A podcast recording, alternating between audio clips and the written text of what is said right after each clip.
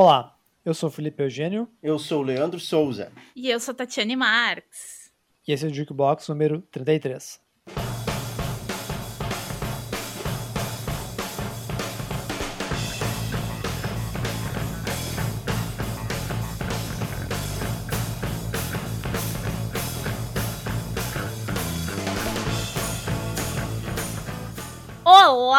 Pessoal! Tudo bem? Como vão vocês depois de sei lá quantos mil anos que a gente não larga um episódio?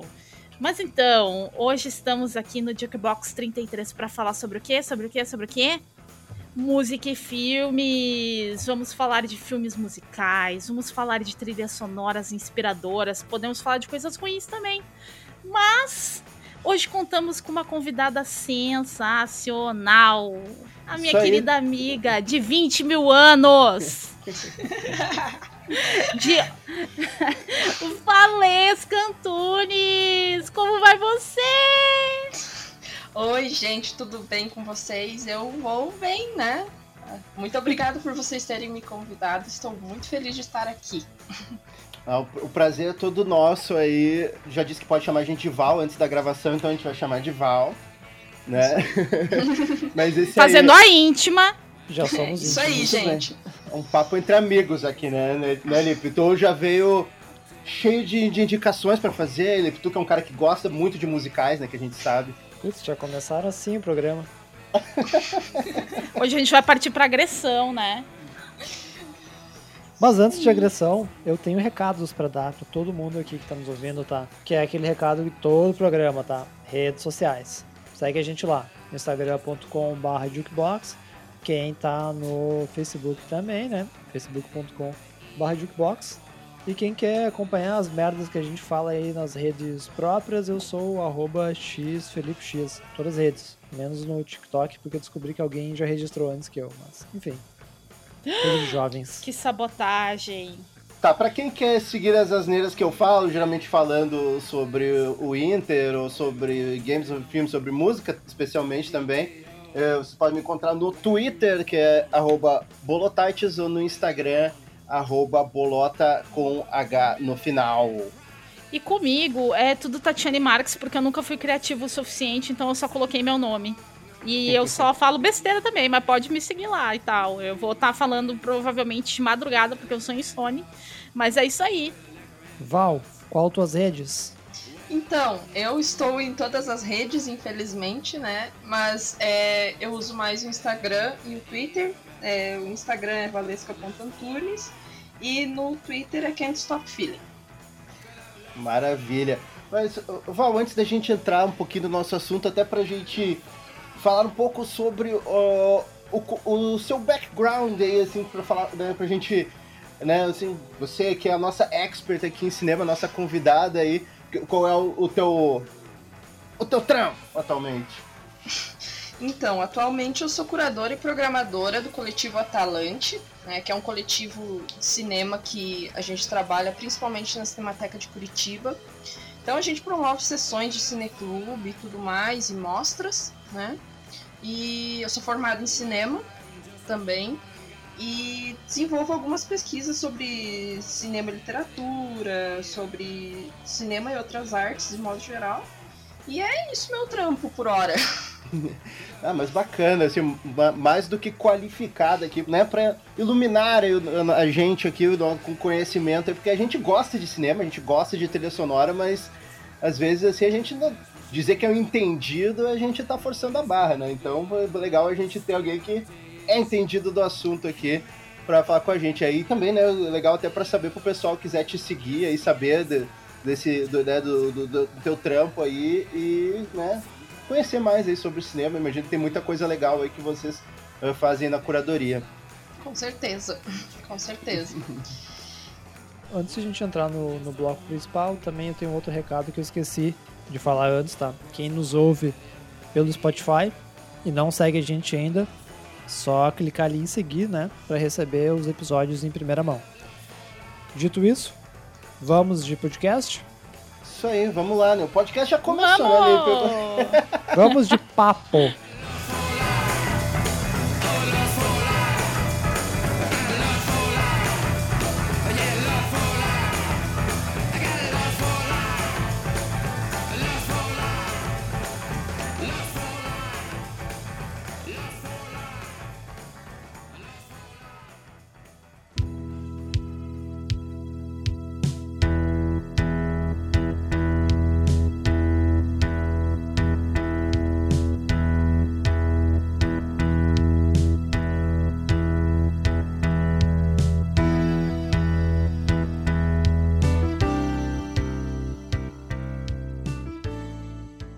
Para iniciar nosso papo, então, a ideia desse podcast surgiu por, né, como o Leandro falou, uh, duas paixões nossas, né?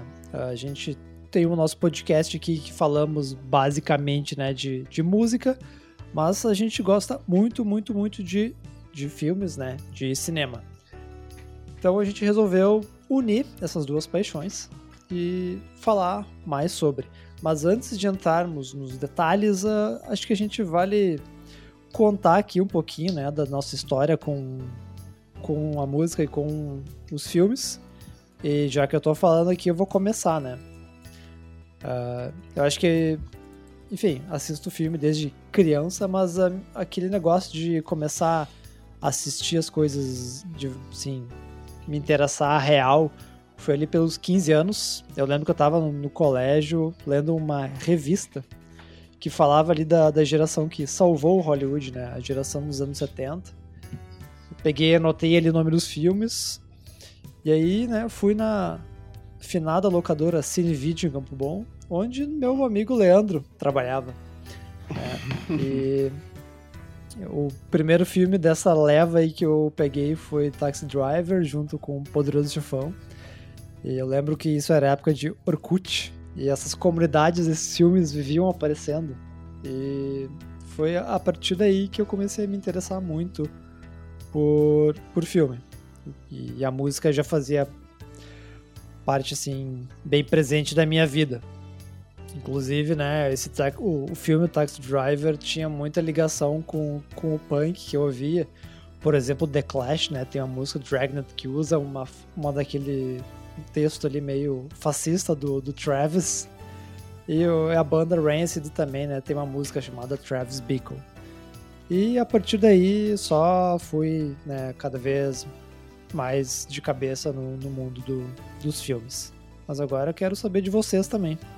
Leandro, vamos aproveitar o gancho aí que eu falei da Cine Video. Já dei um spoiler da tua, da tua história. Olha, bem da verdade, eu acho que cinema foi a minha primeira paixão, assim, antes mesmo da música, porque eu, eu, eu assisto filme desde que eu me conheço por gente, assim, eu, eu era aquele tipo de pessoa que esperava ansiosamente pela sexta-feira, porque era o dia que meu pai me levava na videolocadora é, para pegar filme. E eu, e eu, desde cedo, pegava filme, eu não, eu não pegava desenho, né, eu queria ver filme. Então, sei lá, eu tinha 7, 8 anos de idade e tava querendo. Olhava até ao mesmo tempo que eu tava pegando os filmes do Steven Seagal, às vezes eu pegava um. Olha, não vou dizer que eu olhava Monty Python aos 8 anos de idade, mas aos 10 eu acho que eu já tava olhando algum filme do Monty Python. Mas eu olhava algumas coisas diferentes, assim, porque o videolocador para mim era um santuário, assim. Eu era o legítimo rato de videolocadora por quase toda a minha vida, tanto que chegou num ponto em que eu ia na locadora como cliente, mas eu sabia onde todos os filmes estavam na, na locadora. E chegou num ponto que eles simplesmente, ah, Leandro, tu não quer vir trabalhar aqui com a gente, na época que eu tava desempregado, tu não quer trabalhar com a gente? Eu peguei e trabalhei, trabalhei numa locadora daí por. Oficial, assim, não oficialmente eu trabalhei na locadora por só uns 15 anos. só, só, trabalhando em final de semana. E eles e pagavam também... com aluguel de filme. É, eu pegava filme de graça, era a maior das vantagens. Né? Então, e lá, desde os anos 90 eu li a revista 7 e eu comprava os vinis do. Não sei se vocês se lembram daquela, daquelas coletâneas que lançavam em vinil o melhor do Oscar, que saía. Uh, saía. Daí tinha, sei lá, o tema do Footloose, o tema do Dirty Dancing. E daí já era meu primeiro contato com as trilhas sonoras, assim. E e daí eu via os musicais, o My Fair Lady, o Amor Sublime Amor.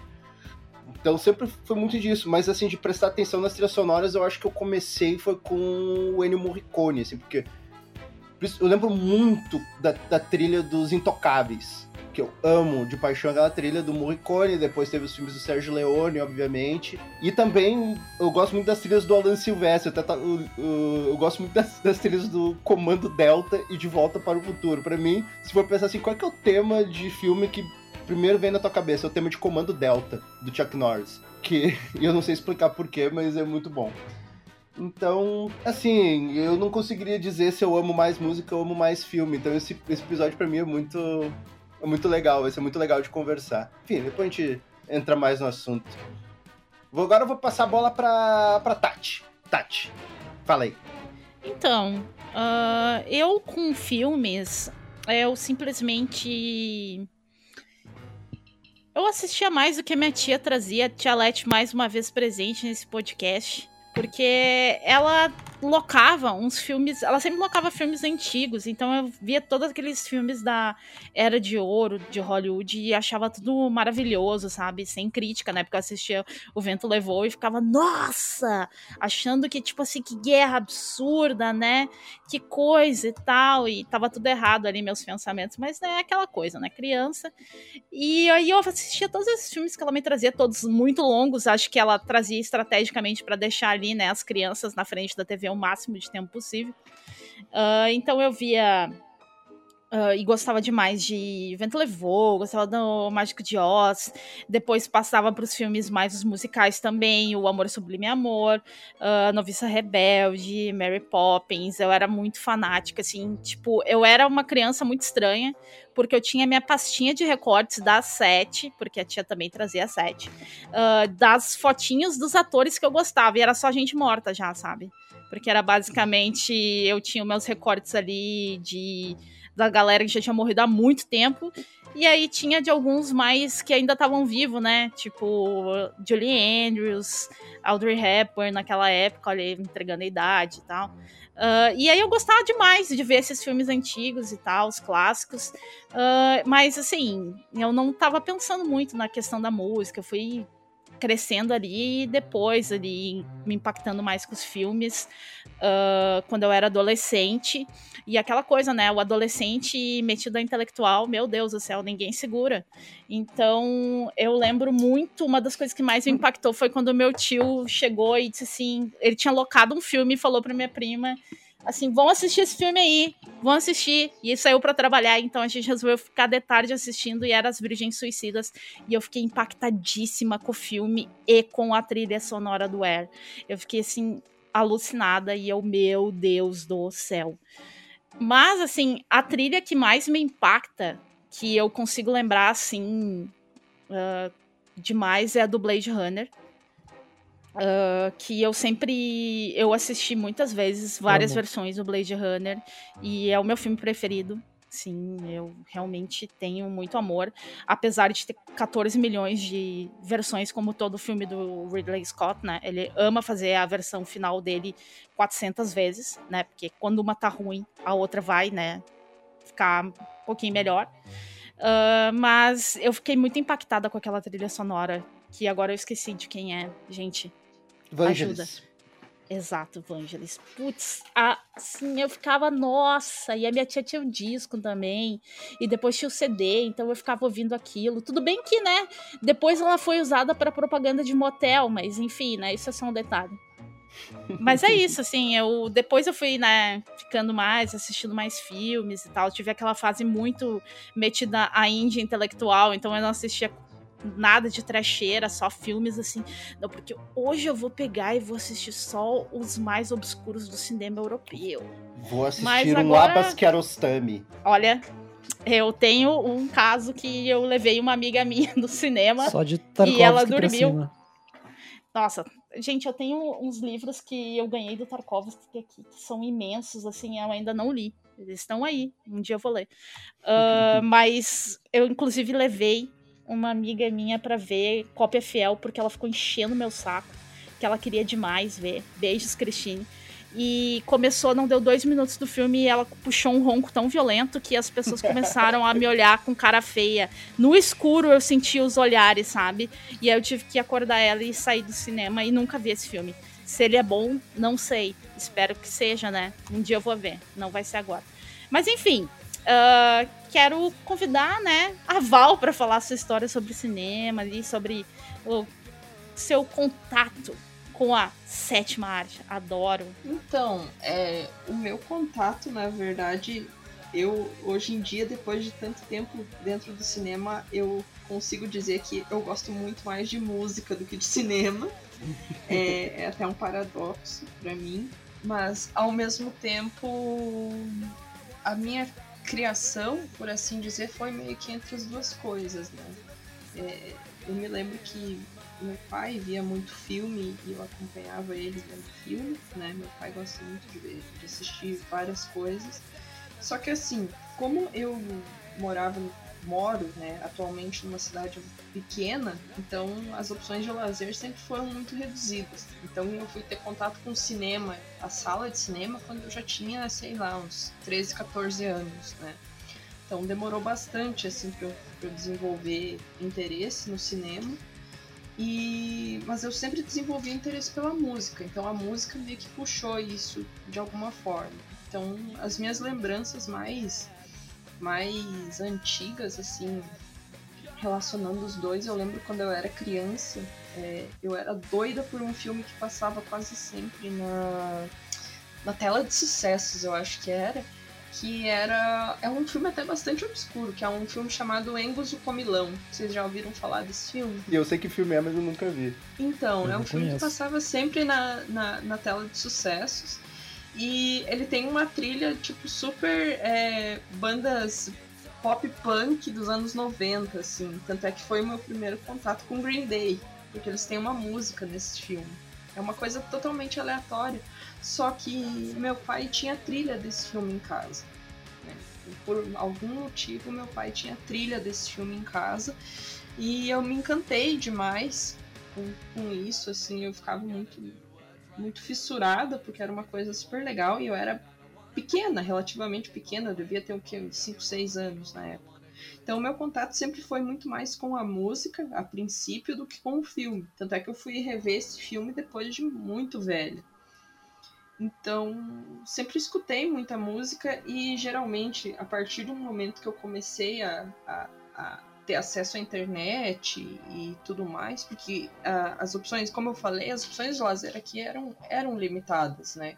Então a gente tinha um número de, de videolocadoras, mas as videolocadoras não tinham tantos clássicos ou coisas assim, nesse sentido. Então o maior contato que eu tinha com o cinema até então era com, com um filme que passava na TV e às vezes dava sorte de achar alguma coisa ou outra na locadora, assim. Então, quando veio a internet, eu comecei a ter um contato um pouco maior e um pouco mais de interesse por cinema. Mas a minha. Eu tenho várias experiências, assim, que envolvem música e cinema especificamente, que foram muito é, presentes. É, mas acho que a principal delas é, foi quando, na época, como é que eu vou articular isso melhor? Quando eu era adolescente, eu era muito fã de Strokes. É, é, é, eu passei pela fase indie surginho e até hoje meio que fiquei nessa fase. E o Strokes fez a trilha do. Fez a trilha, não, né? Teve uma música no Maria Antonieta. E eu fiquei apaixonada pelo filme e pela cena que eles apareciam e eu comecei a ter interesse especificamente por trilha sonora no cinema, né?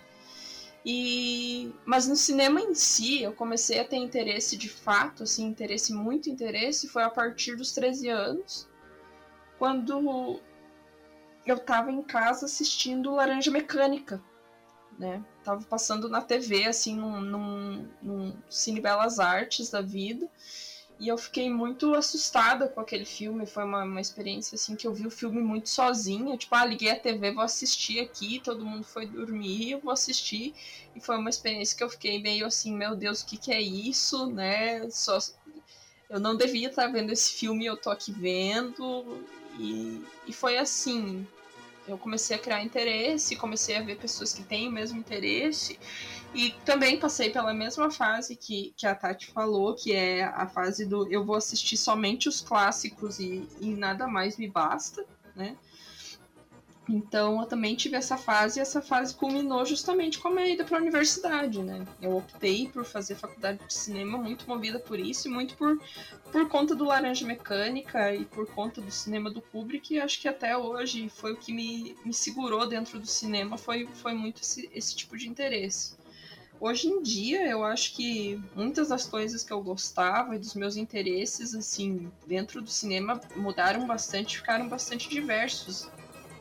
E, mas ao mesmo tempo eu, eu acabo por descobrir com isso tudo que eu gosto muito de música, só que não ao ponto de poder estudar a música, né? Porque eu acho que a partir do momento que você passa a estudar uma coisa, é, não se torna um hobby, né? Se torna uma coisa mais é, séria, por assim dizer. Então, o cinema eu acabo encarando dessa, dessa maneira, assim. Eu já passei da, do estágio do espectador e agora me tornei a, a pessoa que, tipo, assiste pouco filme, mas escuta muita música. que o famoso ditado que ele, né, trabalhe com o que você ama e você nunca mais vai amar aquilo, né? Assim, é Exatamente, foi eu mais ou menos preparado para falar isso. Não, mas não significa que eu não ame o cinema. Eu acho que são só, tipo, são tipos de amores muito, muito diferentes, assim, com a música. Eu acho que é uma coisa que me move muito mais, mas é uma coisa que eu encaro com muito mais naturalidade. O cinema é realmente o meu trabalho e eu encaro com muita seriedade, assim. Sim, sim. É, mas até agora a Tati comentou, agora tu também comentou isso da fase que tu só quer ver os filmes clássicos, os sérios ou os lado B. Eu me lembro que eu usei muito, na época que eu trabalhava na locadora, eu usei muito isso a meu favor, assim, porque naquela época eu meio que também tinha envolvimento nas compras da locadora, então eu comprava umas coisas que, que só eu queria ver e nem sabia que mais. Uh, ninguém, ninguém teria interesse para ver, e depois o dono da locadora, ô oh, meu, tu vai ter que fazer esses filmes rodados. Eu ficava indicando para as pessoas olhar, sei lá, um, um filme um filme francês dos anos 60, sei lá, um filme da Chantal Ackerman, assim, um filme belga de quatro horas que eu botava para comprar na locadora e saía, sei lá, duas vezes ou uma vez. Mas é bem, é bem isso daí, assim, tu, tu entra nessa fase que tu quer ser muito sério e assistir aquelas coisas muito obscuras, mas que alguém falou que é clássico, né? É muito não engraçado. Fala mal da, não fala mal da Chantal aqui, hein? Que o negócio vai, vai ficar... Aqui não pode, aqui não pode. Ah... Mas tu pensa numa locadora em Campo Bom, tu comprar aquele. Você tem esquecido o nome do filme da Chantal Ackerman, aquele da mulher, da dona de casa, que o filme tem, Jean sei lá. Jean, Jean Jean Dilman, ou, ou, sei lá, A Mãe e a Puta, sabe? Que o filme também tem quatro horas. Eu comprei todos os filmes da Lume pra aquela locadora. da... Mas ninguém pegava, eu, eu comprava porque eu queria ver. Não, é Poxa, que assim, mas... tem que tem que é contextualizar que a Campo Bom é tipo uma cidade um pouco, né, pequena. 60 mil habitantes.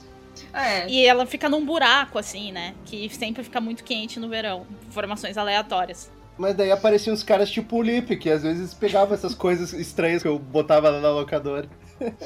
Era na época que eu era em DVD, eu copiava o DVD e depois assistia. Nunca mais ia locar. E, tipo, aí o Leandro ia ter problemas, não ia poder comprar filmes diferentes de novo, sabe?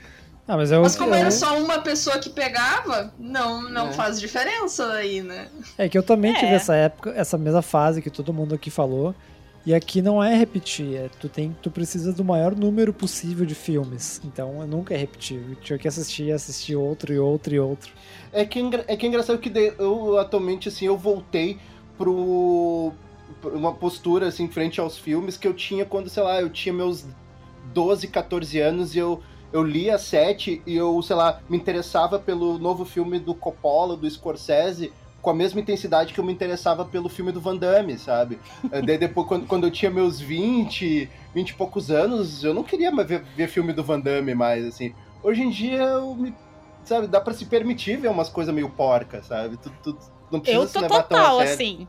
Eu tô total, não me levo mais a sério em nenhum, nada. Eu não me levo a sério na música, não me levo a sério em filme, eu não me levo a sério. Ah, talvez agora em séries de TV que eu tô um pouquinho mais crítica, mas o resto, assim, ó, vai, só vai. É, funciona pra música também.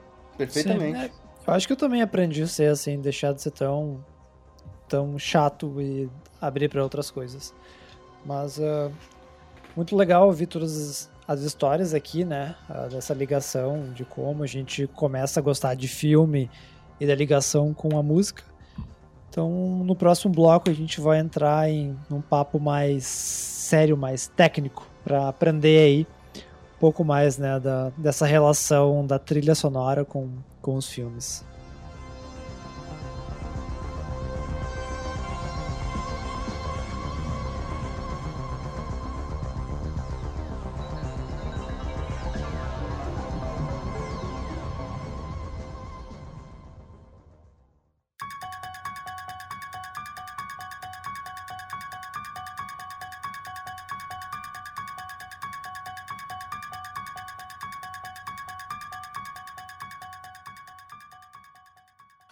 Muito bem, gente. Vamos agora aqui pro nosso bloquinho mais palestrinha, né? Que, que é legal até pro pessoal também ter uma visão um pouco mais. Um, vamos dizer assim. De dentro, né? De como que as trilhas sonoras, ou até mesmo o som, podem uh, né, funcionar dentro de, um, dentro de um filme, assim, porque às vezes a gente acha, tá, tem uma música, tem a música ali, tem. Uh, tem uma musiquinha que tu conhece que toca ali uma música pop, ou a trilha entre determinado momento, sabe que, sei lá, antes de uma cena de susto num filme de terror a música dá uma baixada. Tem coisas que a gente tem, mas é legal também entender quais são as outras instâncias, assim, né, que a trilha sonora pode uh, ser muito útil num filme, assim, até essas questões, Val, depois pode falar, a questão do, do som diegético, o som não diegético, uh, então Uh, nossa, o que que tu gostaria, assim, o pessoal que, que mais, que só aprecia uma boa trilha sonora, mas o que que tem por trás disso? Como se pensa uma trilha sonora, assim, por um filme? Tá. É... A princípio, toda trilha sonora a gente, a gente tem que levar em consideração o que foi falado sobre som diegético e não diegético, né? Então, só para dar um, um contexto, é, o som diegético é tudo que a gente vê na tela. Né? Então, quando a gente faz um filme, é, por mais que a gente não ouça, a gente tem é, o barulho das coisas. Né? De fato, a gente tem tudo, tudo que a gente faz na nossa, na nossa vida é, cotidiana, a gente tem um barulho, mesmo que seja um abrir de porta ou um roçar de roupa, né? Então, isso seria uma espécie de som diegético, né? Então, é, são coisas que a gente vê na tela né? E que estão acontecendo e que têm relação específica com a narrativa do filme ou com o que está sendo mostrado em tela, né? E o som não diegético é tudo que vem é, de fora. Então, tudo que a gente considera fora de campo, né? O que está fora de campo é o que a gente não vê, basicamente o que a gente não vê. E a trilha sonora, ela meio que entra, ela pode ser, ela tem a função, né, em alguns filmes de tá dentro da narrativa, como por exemplo nos musicais, ela faz parte, né, de da, a, mesmo que a gente é, tenha uma certa resistência a esse tipo de coisa, é, faz parte da narrativa, então é um som diegético. E o som não diegético, né, pode ser também, a trilha sonora também pode ser um som não diegético, sendo em algum momento chave tocando algum som em específico ou uma música em específico.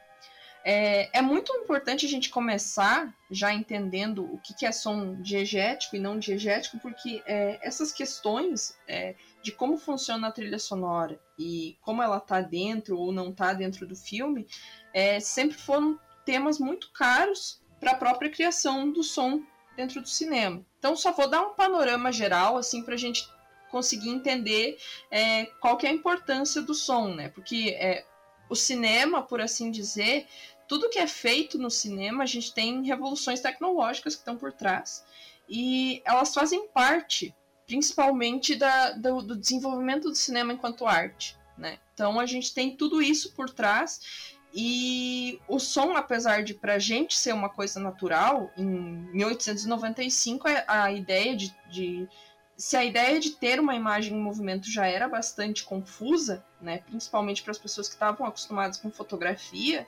é, a ideia do som também é uma coisa que é, é bastante. É, teve bastante resistência. Né? A gente tem é, a história, a historiografia do cinema fala que é, foi um paradigma tão grande que teve estrelas do cinema mudo que simplesmente não conseguiram fazer a conexão com o cinema sonoro, né? Pessoas que simplesmente perderam toda a carreira por causa disso. Mas só dando um panorama uh, bastante histórico para a gente ver onde é que, onde é que a gente se insere. É, quando o cinema é criado, é, lá em 1895, né, se tem como data principal de criação do cinema, é, a gente pensa na viagem, do, na, na chegada do trem à estação né, dos irmãos Lumière. E desde então o cinema, por assim dizer, ele sempre teve som. O que ele não tinha era é, som acoplado, né? não tinha junção entre som e imagem. Então o que, que acontecia? As pessoas iam muitas vezes para esses teatros, para esses é, salões de vaudeville, né? Que era como se fosse um, um salão multiartístico, onde você podia ver peça de teatro, você podia ver uma orquestra tocando, ou até mesmo, né? Como foi o caso do, do, dos irmãos Lumière, é, ver essa, essa sessão né, de cinema, né? Essa, dessa, desse invento que eles tinham feito para mostrar a imagem em movimento, né? Então, é, o cinema ele tinha som no sentido de que muitas vezes, né, quando se cria a arte do cinema, quando se cria o cinema por assim, por, por assim dizer, é, a gente tinha as orquestras que às vezes para dar um o tom no que estava sendo feito, né? Então eles tocavam junto com a imagem, né? Tocavam uma música que evocasse um certo tipo de, de sensação no público que estava presente, né? Então esses eram os acompanhamentos que eles tinham e dá para se dizer que isso foi é, desde a criação do cinema até mais ou menos o advento do, do, do, do som nos anos 30, né? Então a gente tem essa, essa ideia. Só que qual é o problema de você ter uma, um, um som de acompanhamento? Muitas vezes é, o som dependia muito mais da vontade de quem estava tava tocando, né? Ou de quem estava é, de fato. É... Você dependia da orquestra, basicamente, né? Porque o som podia estar num, num andamento e a imagem em outro completamente diferente, né? Então, muitas vezes, é, você dependia do projecionista tocando, né, rodando o filme, e você dependia do acompanhamento da orquestra. Então, é, como toda, toda todo aparato mecânico, a gente tinha o fator, né, falha humana, né? Não só a, não só pelo pela boa vontade, mas também por conta de andamento. Às, às vezes as coisas simplesmente não faziam sentido, né? E isso, da criação do cinema até, até então, até os anos 30, é, você dependia muito desse tipo de fator. Por quê? Porque o som, como a gente conhece hoje, é, ele não era sincronizado. Né? Então o som e a imagem eles não, não, tinham, não tinham sincronia, por assim dizer. É, lá por volta de 1910, 1915, é, a gente tem a criação desses discos, como se fossem esses discos de vinil, que também usavam é, para composição de trilha, né, para composição de trilha de fundo, né, de trilha sonora, mas também a gente passava pela, pela mesma coisa, né, é, às vezes a vitrola não ia dar conta de, de, de, de passar toda a emoção que o filme requeria, ou às vezes tinha problema de falha, né? Risco no disco, é, andamento completamente diferente, rotação completamente diferente. Então, mais uma vez, o som ele parecia muito mais um acessório do que de fato um auxílio narrativo, né? Então ele parecia uma coisa para as pessoas é, se parecia normal, se parecia justo, você vê a imagem em movimento e só isso tá bom. Só que é, a partir de 1927, é, as pessoas começam a ter uma experimentação maior com o som, né? Porque daí eles pensam, poxa, é, se a gente vê a pessoa em tela, por que, que a gente não consegue ouvir, né? E então, a partir de um filme chamado The Jazz Singer, né? Em 1927, eles decidem testar é, a ideia de som sincronizado, né? Então, com o que você está falando, sair exatamente, né, o que está sendo o que está sendo dito com, com o som da voz, né? Então, é, é o primeiro do, dos experimentos. E assim, é, a princípio, o som chega no cinema e as pessoas ficam é, rejeitando até então porque não fazia sentido, né? Apesar, apesar de ser uma, uma coisa que o público demandava, é, às vezes não fazia sentido pelo hábito de você ver é, a imagem em movimento, né? Então você já estava acostumado com o cinema mudo, né? O advento do cinema mudo é, trouxe toda uma gama de, de estrelas que eram feitas somente para isso, né? Que só, só tinham tinha uma, um, um humor e uma, uma espécie de atuação que era muito mais física, né? Porque não demandava você falar o texto, né? Não demandava você decorar um texto em específico, então você focava justamente na, na, na atuação da pessoa, por, por, por assim dizer. E quando o som surge, isso muda, né? Então a gente tem que ter um trabalho de atuação que é muito maior e a gente tem que ter um trabalho de, de, de renovação técnica muito grande, né? Só que mesmo assim, o trabalho de sincronização no cinema não significa que é, ainda era fácil de captar o som. Então, o que, que eles faziam para poder sincronizar o som? É, eles ainda faziam essas mímicas, né, essa, essa atuação com, com uma espécie de mímica, né, de intenção, é, e depois dublavam. Né? A dublagem é, é, bastante demonizada até hoje, justamente por, por esse tipo de, de, fenômeno onde você tem que tentar sincronizar uh, o som com a imagem e às vezes fica esquisito, né? Não parece uma coisa tão orgânica. E isso vem é derivado do cinema mudo, né? E então, quando a gente tem esse tipo de, de, de experimento surgindo e, e tudo isso acontecendo, é, o uso do som começa a ser um uso bastante indiscriminado, né?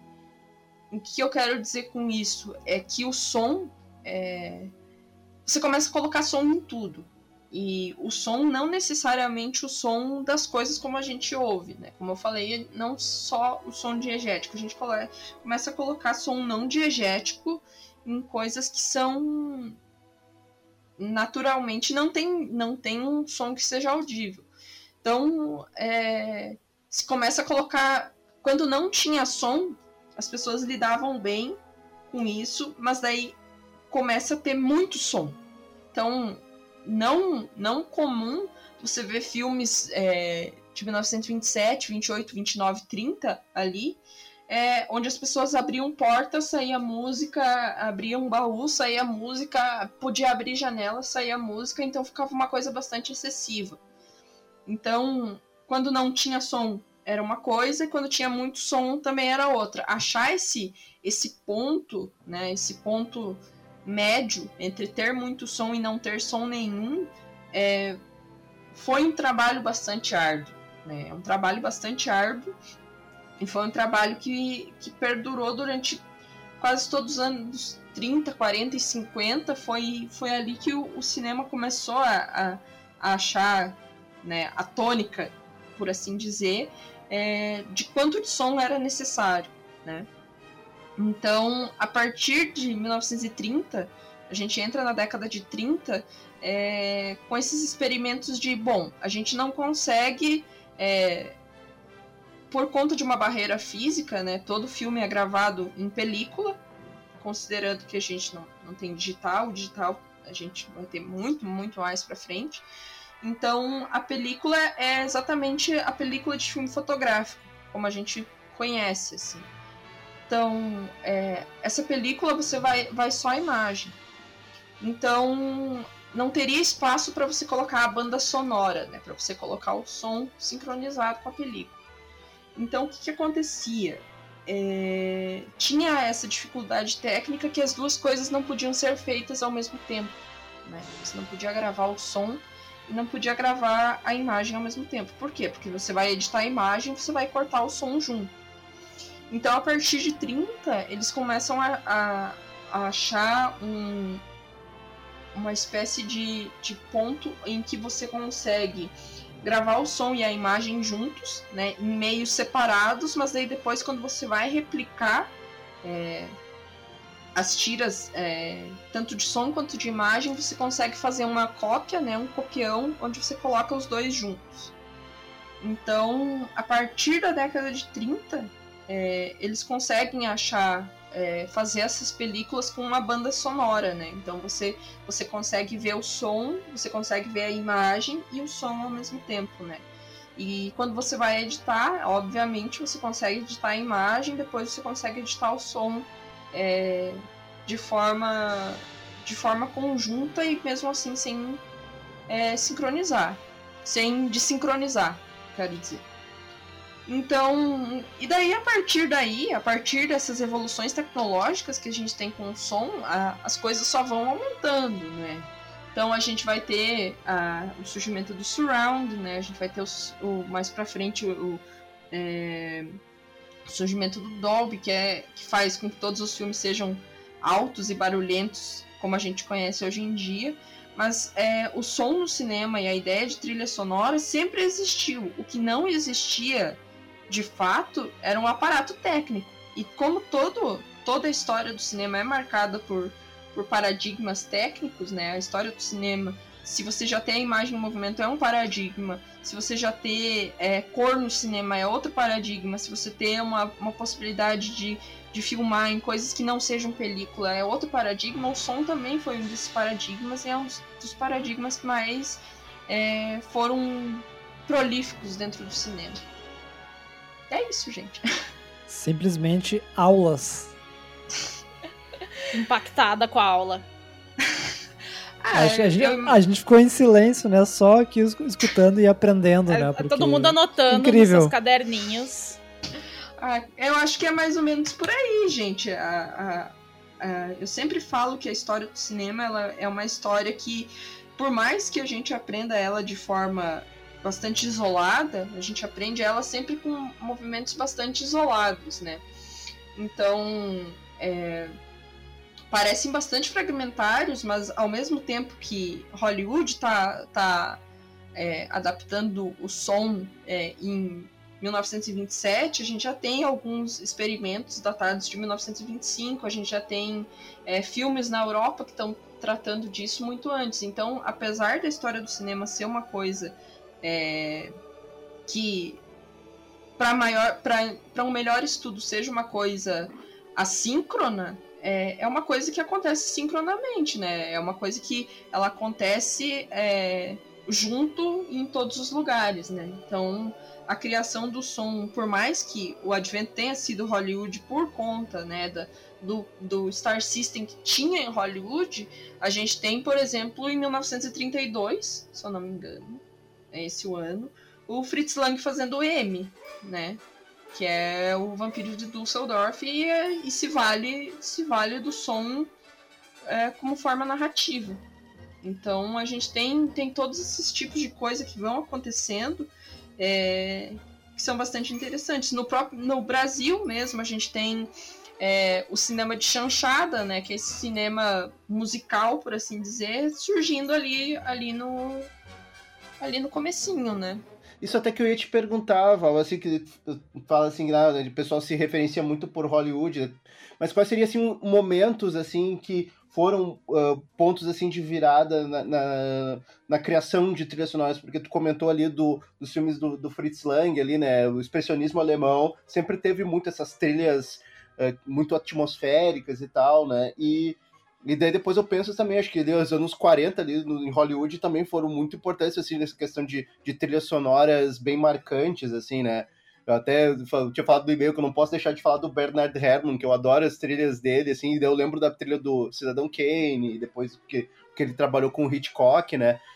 E, assim, se tu fosse pegar três momentos, assim, que tu acha, assim, são muito significativos, assim, no que hoje se, se pensa, assim, em trilha sonora, o que que tu destacaria? Olha, eu acho que todo o cinema da, da velha Hollywood, né, que é o cinema ali dos anos 30, 40, 50, é, com o Cidadão Kane, eu acho que a, a, trilha do Cidadão Kane é um bom, é um bom ponto de partida, porque é, o Cidadão Kane foi realmente uma, uma das obras que, que não tem como você escapar dela, porque ela foi é, paradigmática em todos os sentidos, né? A gente tem é, um, uma espécie de cinema fundador, assim, e um, uma espécie de cinema que, como eu posso dizer, é uma coisa que foi uma obra que o Orson Welles deu sorte e, e fez, conseguiu sintetizar todo, todo o cinema hollywoodiano de Star System e, e cinema clássico numa, numa tacada só, né? Então eu acho que o Cidadão Kane é sempre um bom ponto de partida. É, para mim, pessoalmente, assim, eu acho que os anos 60 tem algumas coisas, principalmente com a novela Vague, né? Que a gente traz uma popularização, a gente sai um pouco do, do, do sistema de composição de trilhas é, em específico é, e a gente vai para uma, uma, uma, pegada mais é, popular, por assim dizer. Então eu acho que o surgimento das trilhas, principalmente ali nos filmes franceses, né, os filmes da Nouvelle Vague ali, principalmente os filmes do, do, do François Truffaut, é um, é um ponto que me chama atenção. E depois disso, eu acho que é a reapropriação desses temas, né? A gente tem um movimento nos anos 70 e 80 que as pessoas começam a olhar de novo para esses os clássicos, principalmente para o Hitchcock, principalmente para o cinema da, da velha Hollywood, para fazer o seu próprio cinema. Então eu acho que nos anos 70 e 80 com, com a nova Hollywood, né? E a criação ou a reapropriação de, de trilhas por, por outros cineastas, eu acho que é bastante interessante. Com isso eu penso em cineastas como o próprio Brian De Palma, que, que, que começam a, a, a, a se remeter a velhos clássicos, né, a velhos cineastas, e ao mesmo tempo dão uma roupagem nova, né? Começa a usar uma trilha mais atual ou mais é, popular, por assim dizer. Então eu acho que esses são os momentos assim, que me chamam mais atenção né? Porque é, são momentos que também a gente tem. A gente sai um pouco da, do cinema de, de estúdio e ao mesmo tempo você começa a dialogar um pouco mais com, com a, o povo. Não que as trilhas sonoras que são é, exclusivamente compostas é, não dialoguem com o público. A gente tem trilhas lindíssimas, como o próprio, sei lá, O Vento Levou, que não tem como você escapar de, de ficar extremamente comovido e emocionado com isso. Mas ao mesmo tempo, eu acho que começa a dialogar um pouco mais com o público no sentido cultura popular mesmo. Eu achei muito, muito legal essa, essa tua fala. E quando tu tava falando do, do cinema clássico, né, de Hollywood, Uh, quando a gente começou a falar desse programa aqui, uh, a primeira coisa que veio à minha cabeça foi os filmes do Hitchcock. Porque eu acho que quando eu estava assistindo foi quando eu me dei conta da importância do papel das trilhas. Uh, eu fiquei. Daí teve uma vez que eu estava assistindo e eu botei no mudo. E simplesmente não tinha aquela tensão. E era só a cena de alguém dirigindo. E aí quando eu ligava a música de novo e eu via a música, o negócio ficava muito, muito tenso, muito sinistro. É, isso até a gente pode até comentar no próximo bloco, assim, lembro das, das trilhas do Hitchcock, por exemplo, tem uh, a trilha do... principalmente do Corpo que Cai, assim, o pensamento do Bernard Herrmann em, em traduzir em som uma sensação de desorientação, sabe, assim, daquelas... aqueles... Uh, não sei se é um, é um violino, assim, meio que num... criando um loop de som, assim, que dialoga com o, a narrativa, né? O, a ideia do filme, né? É muito, é muito louco isso, assim. É, tem, tem a experiência de. Eu lembro que uma das primeiras experiências que eu tive com o cinema é, nesse sentido foi justamente com Psicose. E eu lembro que eu peguei um DVD super arriscado num lugar, né, para assistir. E dentro desse DVD tinha nos extras uma, uma experiência sobre essa, de você ver a cena do chuveiro no Psicose com som e você vê ela sem som. Então são, são atmosferas completamente diferentes e que não tem muito o que o que comparar, assim, parece, parece uma, uma, uma coisa completamente diferente.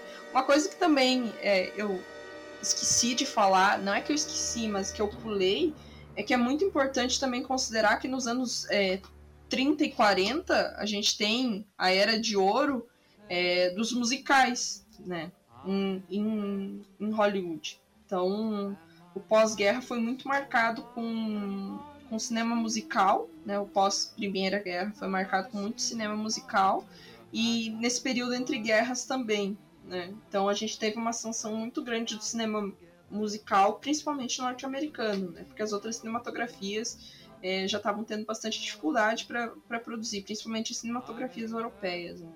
Então a gente tem essa ascensão muito grande dos, dos cinemas, dos grandes melodramas e também dos grandes musicais, né? Nessa sim, época. sim. Nos anos 30 e 40, aquele Mágico de Oz, o, Uh, que, que agora tá me fugindo da memória, mas enfim, realmente tem coisas do Gene Kelly, né? Fred Astaire. Uhum, exatamente. Exatamente. Tem. que mais que tem? É, tem todos esses musicais, todas essas per personas que acabaram é, se tornando grandes estrelas do cinema musical, né? Então a gente tem. Quem mais que tem? O foco era Eu deixar acho... o povo feliz também, né? Porque é, é musical, uma... toda aquela coisa deixando ali uma coisa mais alegre. Tá, tudo bem que tinha os dramas de quatro horas que nem o vento levou, mas vamos fazer, botar uma alegria no povo também, né? Que já tá tão sofrido e tal. Só queria trazer uma alegria pro povinho. É, exatamente. Então tem, tem isso também, né? Tem o fator é. histórico e político e tudo mais, né? A questão, então, acho dos musicais a gente pode falar no nosso próximo bloco. Uh, mas antes de a gente passar, eu quero deixar um recado: que todos os filmes que a gente falar aqui no programa, a gente vai fazer uma lista lá no Letterboxd e compartilhar uh, nas redes sociais do, do Jukebox. Isso aí, bastante coisa para ver no seu streaming de preferência, ou que tiver o filme, né, obviamente. Ou ir na locadora.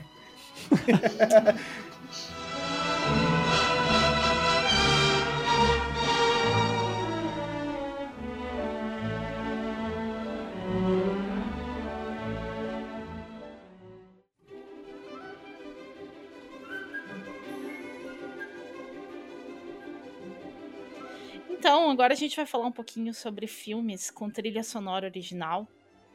E, né, falar um pouquinho do, do impacto dela nos, nos filmes. Uh, eu, eu não sei porque eu tô lembrando de uma em específico, assim, que não é nem um filme que eu vou dizer assim, nossa, eu amo esse filme, mas tá tocando na minha cabeça, que é a trilha do ET, porque ela é fofinha e fica aquela coisinha, né? Ele com a bicicletinha ali, a trilha sonora super sobe o som e aí fica aquela coisa e tu fica tipo, uou, vai dar tudo certo e tal.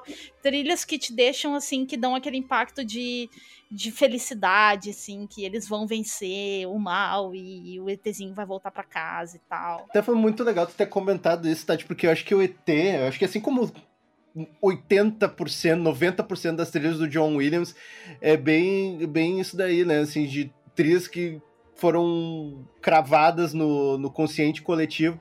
Uhum. Mas, né, até legal pro pessoal pensar assim que trilha sonora original é músicas que são feitas pro filme, né? Assim, o compositor vai lá e pensa aquela música pro filme.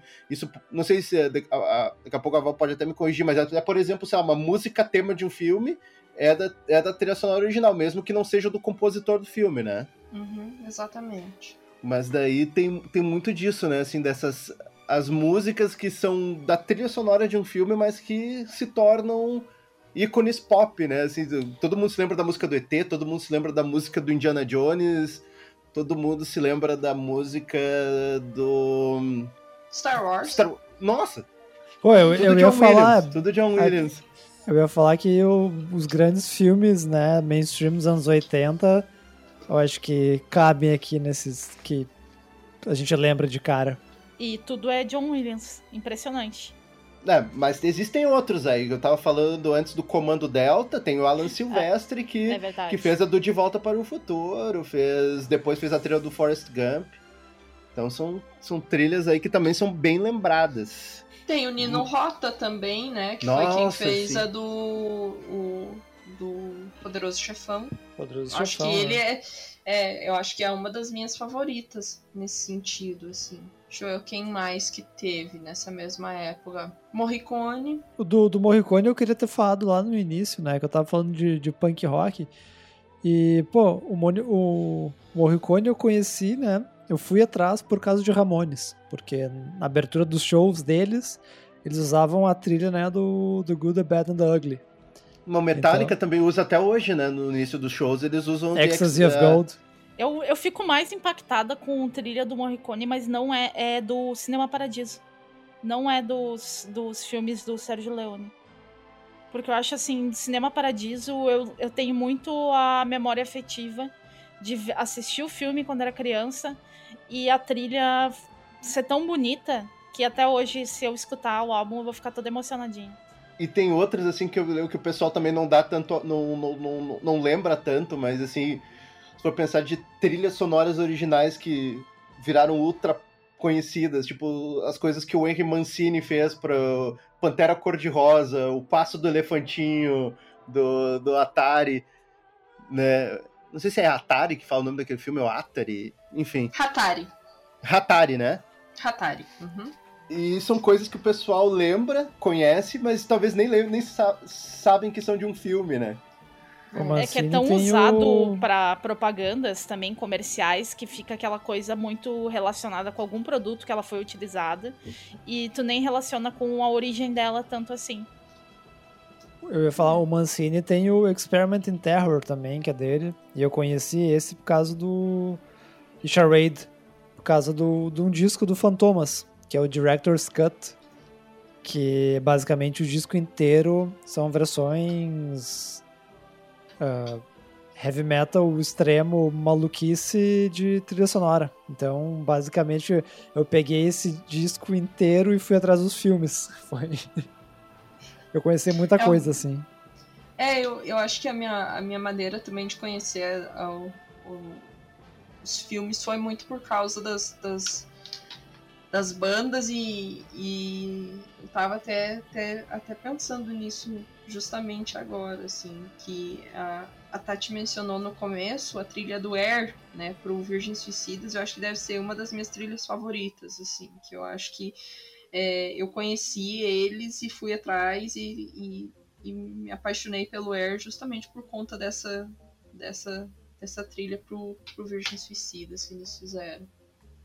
Mas enfim, é, também tem algumas trilhas é, que, que me interessam. Eu gosto muito do Nino Rota. Eu acho que o Nino Rota foi uma das pessoas que, que eu mais gosto das trilhas, assim, principalmente do Poderoso Chefão. E também tem o Georges Delerue, né, que é um o que fazia as trilhas dos filmes franceses, né, do Julie Jean, ele fez, ele fez muita coisa do é, do Truffaut na época, então eu gosto bastante das coisas que ele fez. Né? Então, esses são, é, é, eu acho que é, os que eu, que eu me lembro assim que tem uma trilha, eu principalmente do Julie Jean, eu me lembro que é, é, é uma trilha que me marcou bastante na época. E é assim, eu posso, eu posso estar errado, assim, que. Né, isso, claro que isso começou com os musicais, assim, daqui a pouco tem os filmes do Elvis, dos Beatles, lá nos anos 60 mas é algo que hoje a gente encara como normal, mas é muito, é muito bacana ver assim hoje como às vezes até bandas uh, ou artistas fazem trilhas de filmes, assim, né? Porque antes tinha muito compositor de, de cinema e o cara que faz música pro povo ouvir, mas assim, tu. Eu lembro assim, a minha lembrança mais antiga, por exemplo, os filmes do, do, do, Argento nos anos 70 que tinha a Goblin fazendo trilha, o, o Tangerine Dream, que é uma banda de progressivo fazendo trilha para filmes nos anos 70 e 80, né? Mas. E hoje em dia tem, sei lá, Mogwai fazendo trilha, Sonic Youth fazendo trilha. Claro que não, Sonic Youth não existe mais, mas. Enfim, é algo que se tornou mais comum, assim, né? desses artistas se tornando compositores de trilhas originais para filmes, né? É. Obrigado Sim. trazer, né, esse, esse assunto à tona aí. Porque já vou falar de novo, né? Todo episódio tem que falar isso, né? Mogwai é minha banda favorita. E, e o Mogwai, né, tem na, aí no catálogo várias trilhas, né, de, de filmes. Uh, mas eu também queria destacar outro artista que eu gosto muito, que é o Johnny Greenwood, né? O guitarrista do Radiohead. E ele simplesmente tem um, né, uma carreira como compositor muito, muito foda, né? Aquela parceria dele com o Paul Thomas Anderson. Uh, e depois, né, o You Were Never Really Here, que é muito legal. E o outro artista, né, de, de banda, que foi fazer trilha, que eu tenho que falar que é o Trent Reznor e o Atticus Ross, né? Que eu acho sim, também sim. incrível. É, é bom você ter falado do Johnny Greenwood, porque eu acho que uma das trilhas que eu mais gostei que ele fez foi do Norwegian Wood, que é um filme japonês. Talvez eu esteja errando. Mas é um filme é, muito interessante. Talvez foi. Acho que foi uma das primeiras trilhas que ele fez, assim, muito antes dele ter feito é, com, com o Paul Thomas Anderson, eu lembro que ele fez. Eu não me lembro se era um pouco antes ou um pouco depois. É, eu lembro que ele fez essa trilha e é uma trilha lindíssima e às vezes passa muito batido, assim. E é um filme que tem uma. Acho que tem duas músicas do Ken também, que é muito.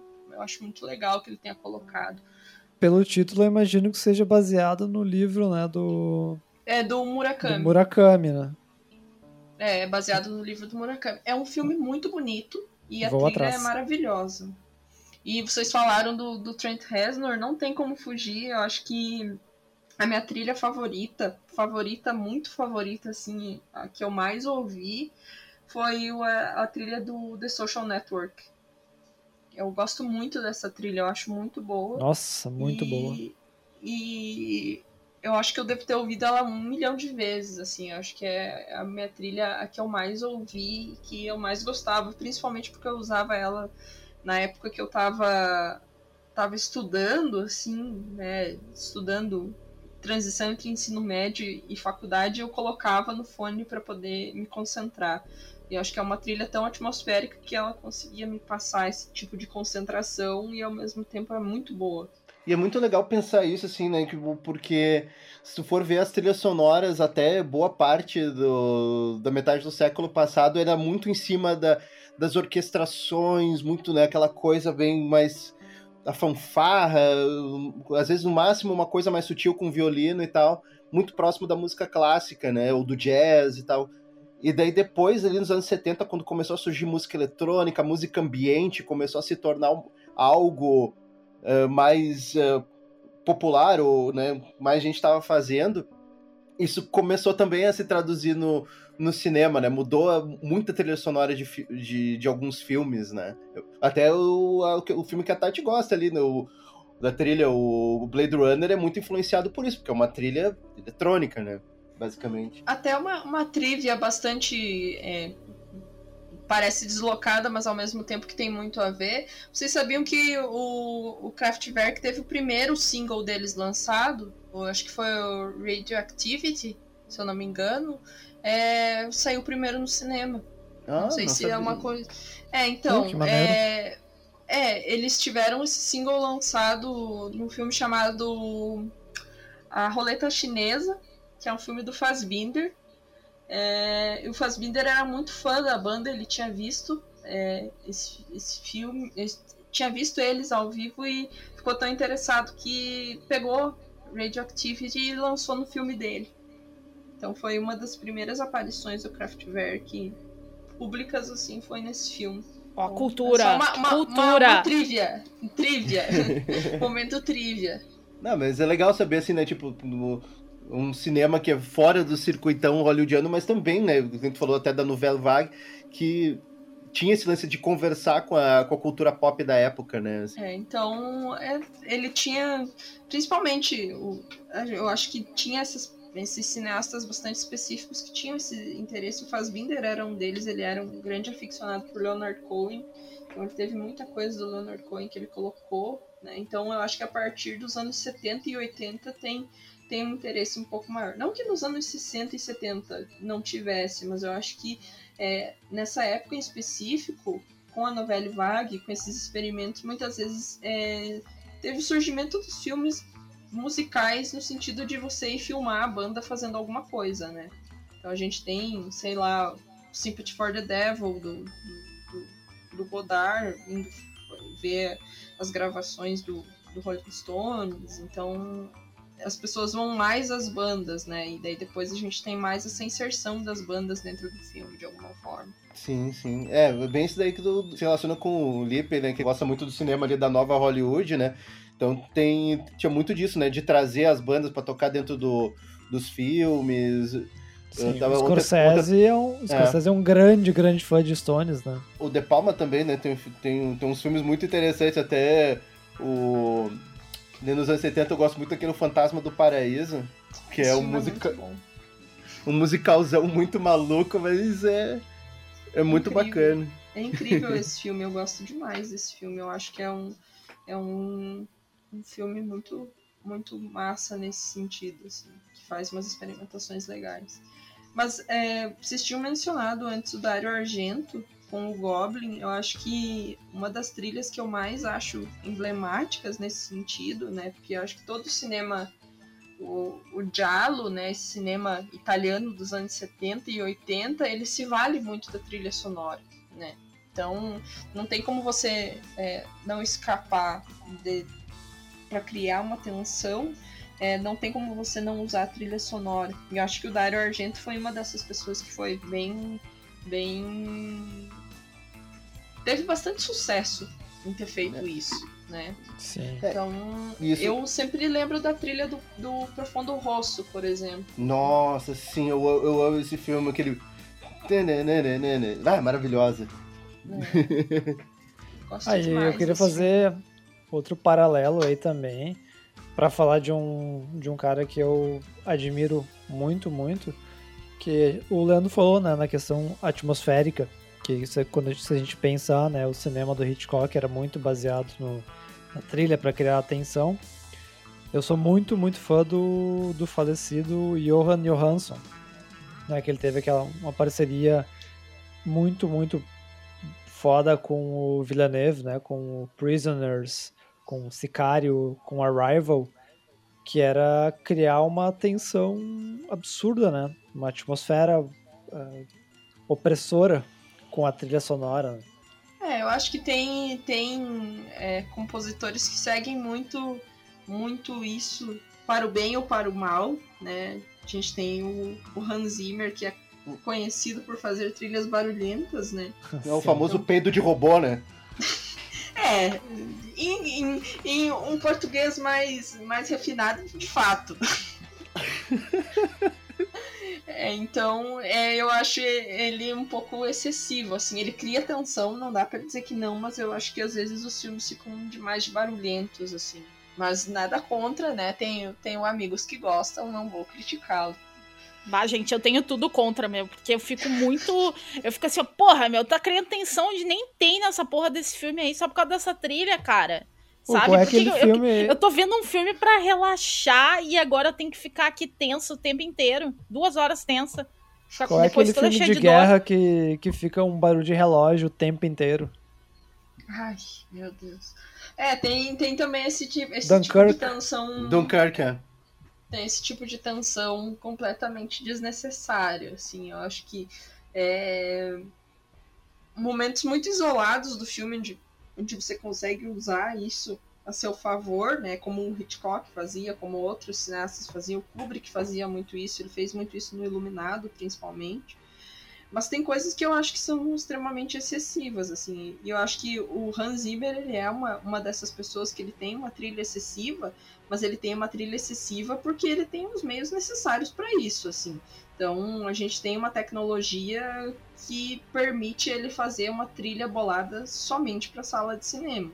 Né? Então, os filmes do Hans Zimmer parecem que, é, pelo menos para mim, a experiência de você ver eles no cinema é toda uma experiência, assim, mas se você vai botar ele no fone, é uma trilha que não vai funcionar. Então é projetada para um, um tipo específico de coisa. É o contrário de, sei lá, de você pensar a trilha do Trent Reznor que funciona tanto você vendo numa sala de cinema quanto você vendo ela assistindo em casa, né? Então eu acho Sim, que o é. Hans Zimmer ele, ele, só tem essa, essa prevalência, essa, essa, essa adesão, as pessoas gostam muito dele, das trilhas dele, porque de fato você vai sentar na sala de cinema e vai tremer a sua cadeira quando ele vai tocar duas notas de música, assim, numa cena qualquer. Mas se você vê ele em casa, ele não vai ter graça. Ele simplesmente não vai ter graça. Ele tem só o meio mesmo. Né? Então é uma é, pessoa que se vale da, da vantagem da vantagem do, do Dolby e do Surround para fazer isso, né? E de uma orquestra com não sei quantas pessoas, né? Gravada no, no anfiteatro com não sei quantos mil metros quadrados para dar aquele um eco, né? Não precisa, não, não, porque ele não quer fazer isso no estúdio, quer fazer isso naturalmente porque ele tem dinheiro para isso. Exatamente. Então é uma pessoa, né? É a pessoa que tem dinheiro, né? Mas não tem muito talento. Mas aí fica, né? Fica aí pra pensar.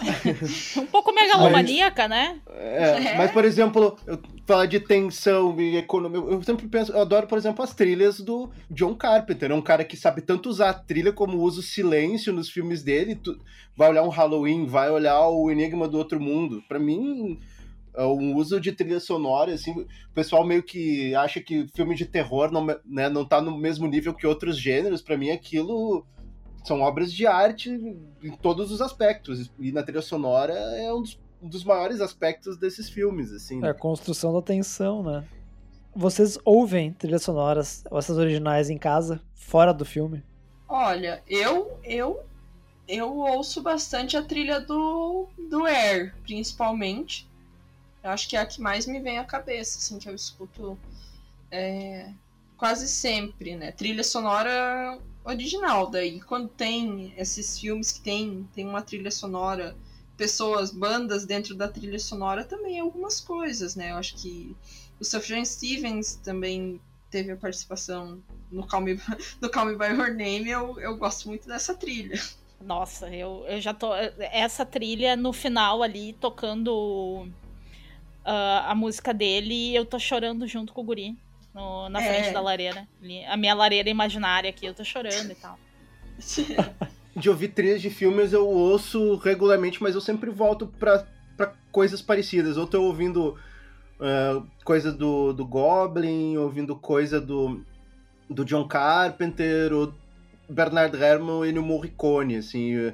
Às vezes aparece um filme que eu gosto muito da trilha e daí eu ouço por um tempo, assim, tipo como eu olhei a trilha do Minari, eu ouvi ela por um tempo e tal, foi a que eu recente, que eu me lembro assim de filme recente que eu que eu ouvi. Mas eu tenho, eu, eu gosto de de vez em quando ouvir uma trilha sonora.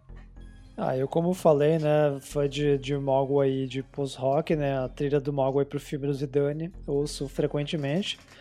E tem uma banda, é Hammock, que eles fizeram já algumas trilhas, mas o filme mais ou menos recente, Columbus, que é, é bem, bem bonito também, às vezes costumo ouvir para aquela coisa, né, de se concentrar. Funciona ah, então, bem. eu também, também quero dar a minha, a minha contribuição. Tal como a Tati, eu também sou uma pessoa extremamente insone, né? Então eu tenho dificuldade para pegar, pra, ah, pegar no sono. Então a única coisa que me, me, me ajuda a dormir, né? Agora usar o meu, o meu local de fala, dar a minha cartada máxima, né? Como Tati bem sabe. Eu gosto muito de ouvir a banda Animal Collective, né? Então eles têm um filme que eles fizeram é, sobre recifes de corais, né? Esse álbum acho que é de 2019, não me lembro. E se chama Tangerine Reef. Eles fizeram um álbum, também tem, tem essa, essa questão do álbum conceitual, né? Que é álbum com, com imagem e som. Então eles fizeram esse álbum, eu gosto muito desse álbum, por incrível que, que pareça, né? O Animal Collective já tem algumas, acho que tem mais duas trilhas. Não, tem. Esse tem o Tangerine Reef e tem um do filme mais recente. É, eu gosto muito desse álbum, porque é um álbum que me ajuda a dormir. Não porque é um álbum chato, mas é que com a junção dos, dos, dos recifes de corais se mexendo e a música que eles fizeram, fez super sentido na, na minha cabeça. Então. É de 2018 o álbum. Eu gosto dessa trilha também, porque ela é muito calminha, assim, é, é, totalmente não o que eu não esperaria do Animal Collective. E ela é. Eu, eu não durmo com ela, mas se eu quiser trabalhar e quiser me concentrar, eu posso botar ela. Mas eu é, não assisti com o vídeo, com o filme dos. Eu gosto eu só muito. vi que, que tem o filmezinho e não vi. Antes, antes de terminar, algo que a gente. Até pra gente fazer a ponte depois com o próximo bloco a gente não pode se esquecer do 007, né? E eu, me julguem, eu gosto da, da, da, da, da franquia do James Bond. E, e, tem, e tem isso daí, né? O tema clássico deles e das trilhas originais sempre tem algo né, da cultura pop ali no, no meio, né? Um artista famoso vindo, comparecendo pra trilha, pra trilha original do filme, né? Se tornou uma marca da cultura pop, tanto o tema do 007 quanto esse lance de ter um. Todo filme tem alguma música que vai ser meio um acontecimento. Inclusive chorando que o, o, né, o Radiohead não, não teve a música deles aprovada por um, por um dos filmes do James Bond. Então, para fechar é, o bloco. Quem é a, a música desse filme? Agora eu fiquei tipo, né? Billie Eilish. Putz. Desculpa, fãs dela. Nada contra, não. tem amigos que são. É, exato. E pra fechar o bloco, Limbiscuits tocando Missão Impossível. isso, isso, foi do, isso foi no segundo, no segundo Missão Impossível, né? Isso. Que é o melhor, eu né? fui, Di- eu fui ver pelo John Woo. Cara, eu fui ver esse filme no cinema e eu lembro que a minha tia inventou de querer ver um filme de tarde e ela levou eu e minha avó pra assistir e a minha avó ficou muito puta, que minha avó fica muito revoltada com filmes barulhentos. E ela disse assim, ó, ela só saiu do cinema xingando a galera porque o filme era barulhento demais. Pensei que tu ia dizer que tua avó não, tua avó não gosta de no metal. Não, também. Isso é ruim. Não apoia a cena. E ela não curte nem cenas de, de briga de moto. Não, Que ela não, ela odeia qualquer filme que seja barulhento. Então, por exemplo, Hans Zimmer, nem pensar. Ah, daí não dá pra levar ela pra, pra ver Inception. Não. Ai, A porta, a tá porta da minha cozinha faz esse mesmo barulho. Eu fui, cara, eu fui ver Inception no cinema e eu só lembro que eu fiquei tipo assim, porra, meu, sério, essa trilha? Sério isso? Desculpa, Eu acho, eu acho que também tem, tem o, o, o fator trilhas que nos revoltam, né? Exato. que você pensa assim, você fica extremamente revoltado, né? Eu, eu é, é notoriamente é, conhecido que eu sou muito revoltada com a trilha de Amélie Poulain, por exemplo. Eu não posso ouvir, me dá um- um- uma raiva. Eu tenho muita raiva dessa trilha. As pessoas mencionam esse filme, eu fico com raiva, justamente porque me vem a trilha na cabeça. Eu fico, meu Deus do céu, eu quero que apaguem essa trilha da minha cabeça. Amelie é mais um exemplo. Filmes de quanto mais eu penso nele, menos eu gosto. Nossa, É, eu, eu é. não gosto desse filme. É A minha, a, minha, a, minha, a minha carreira dentro do cinema, com esse filme em específico, é um filme que eu consigo dizer pra vocês. Eu não gosto desse filme e não gosto dessa trilha. E o pobre do, do Ian Tiersen deve ter feito uma maior da boa intenção, sabe? Você sente que tem uma boa intenção, mas simplesmente toda vez que falam desse filme, dessa, dessa, dessa trilha, eu fico, não, pelo amor de Deus, não. Ah, eu acho que ele fez uma trilha melhor no Adeus Lenin. Ah, sim, É, com certeza. A trilha dele é muito boa no Adeus Lenin, mas no Amelie a gente começa. Ele já começa a tocar na cabeça, assim, e. É. É. Acho que não envelheceu muito bem. Não.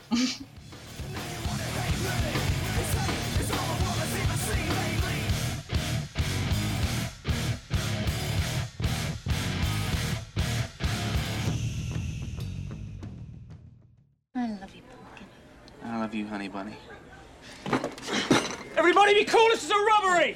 Any of you fucking pricks move! And I'll execute every motherfucking last one of you!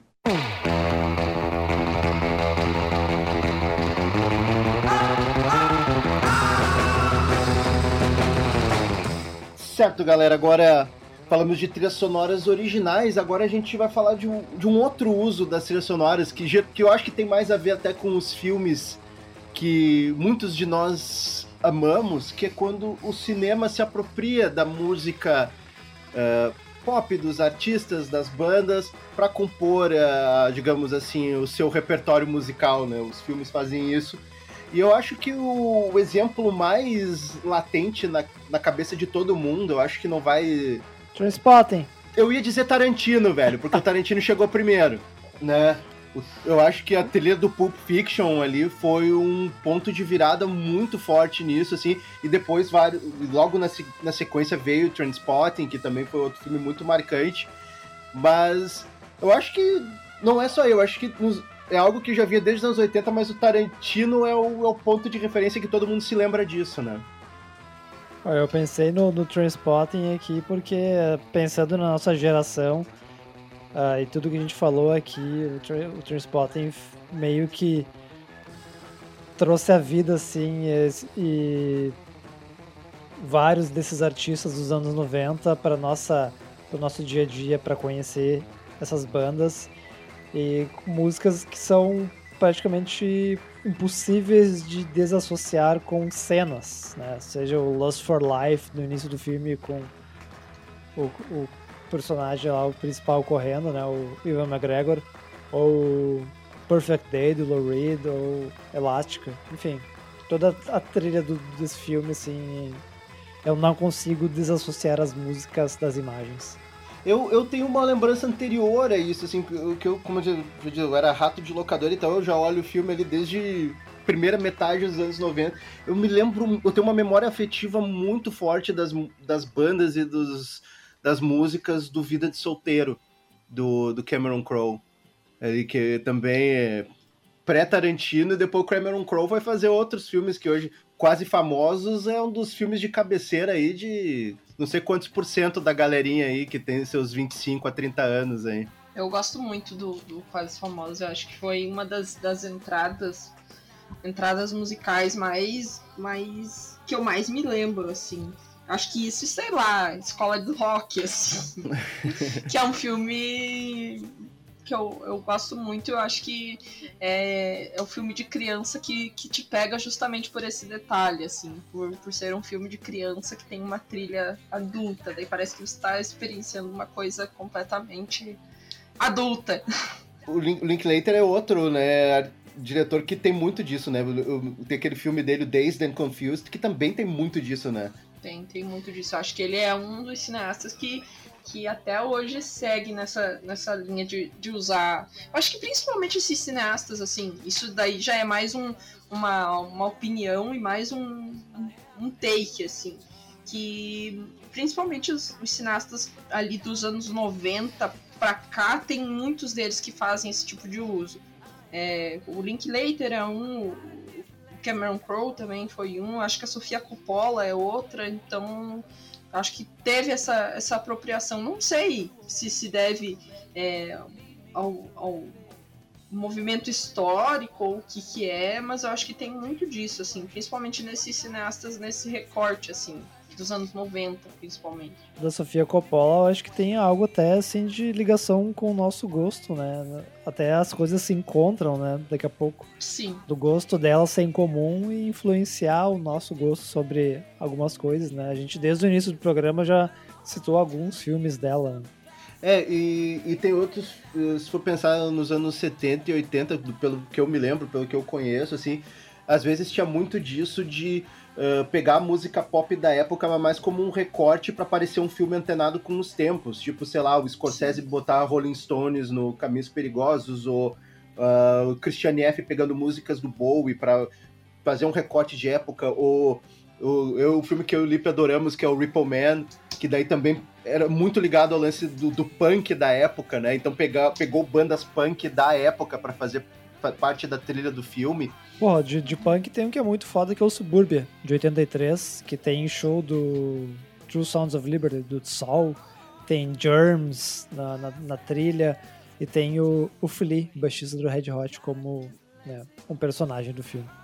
Pois é, mas, mas daí nos anos 90 também tem isso, o Cameron Crowe que fez os, os singles, que foi muito ah, o lance do grunge, né, que foi um recorte da época e pegou as bandas da época para fazer isso. Mas daí quando entra o Tarantino, entra o, o, o Danny Boyle resgatando algumas coisas no Transporting.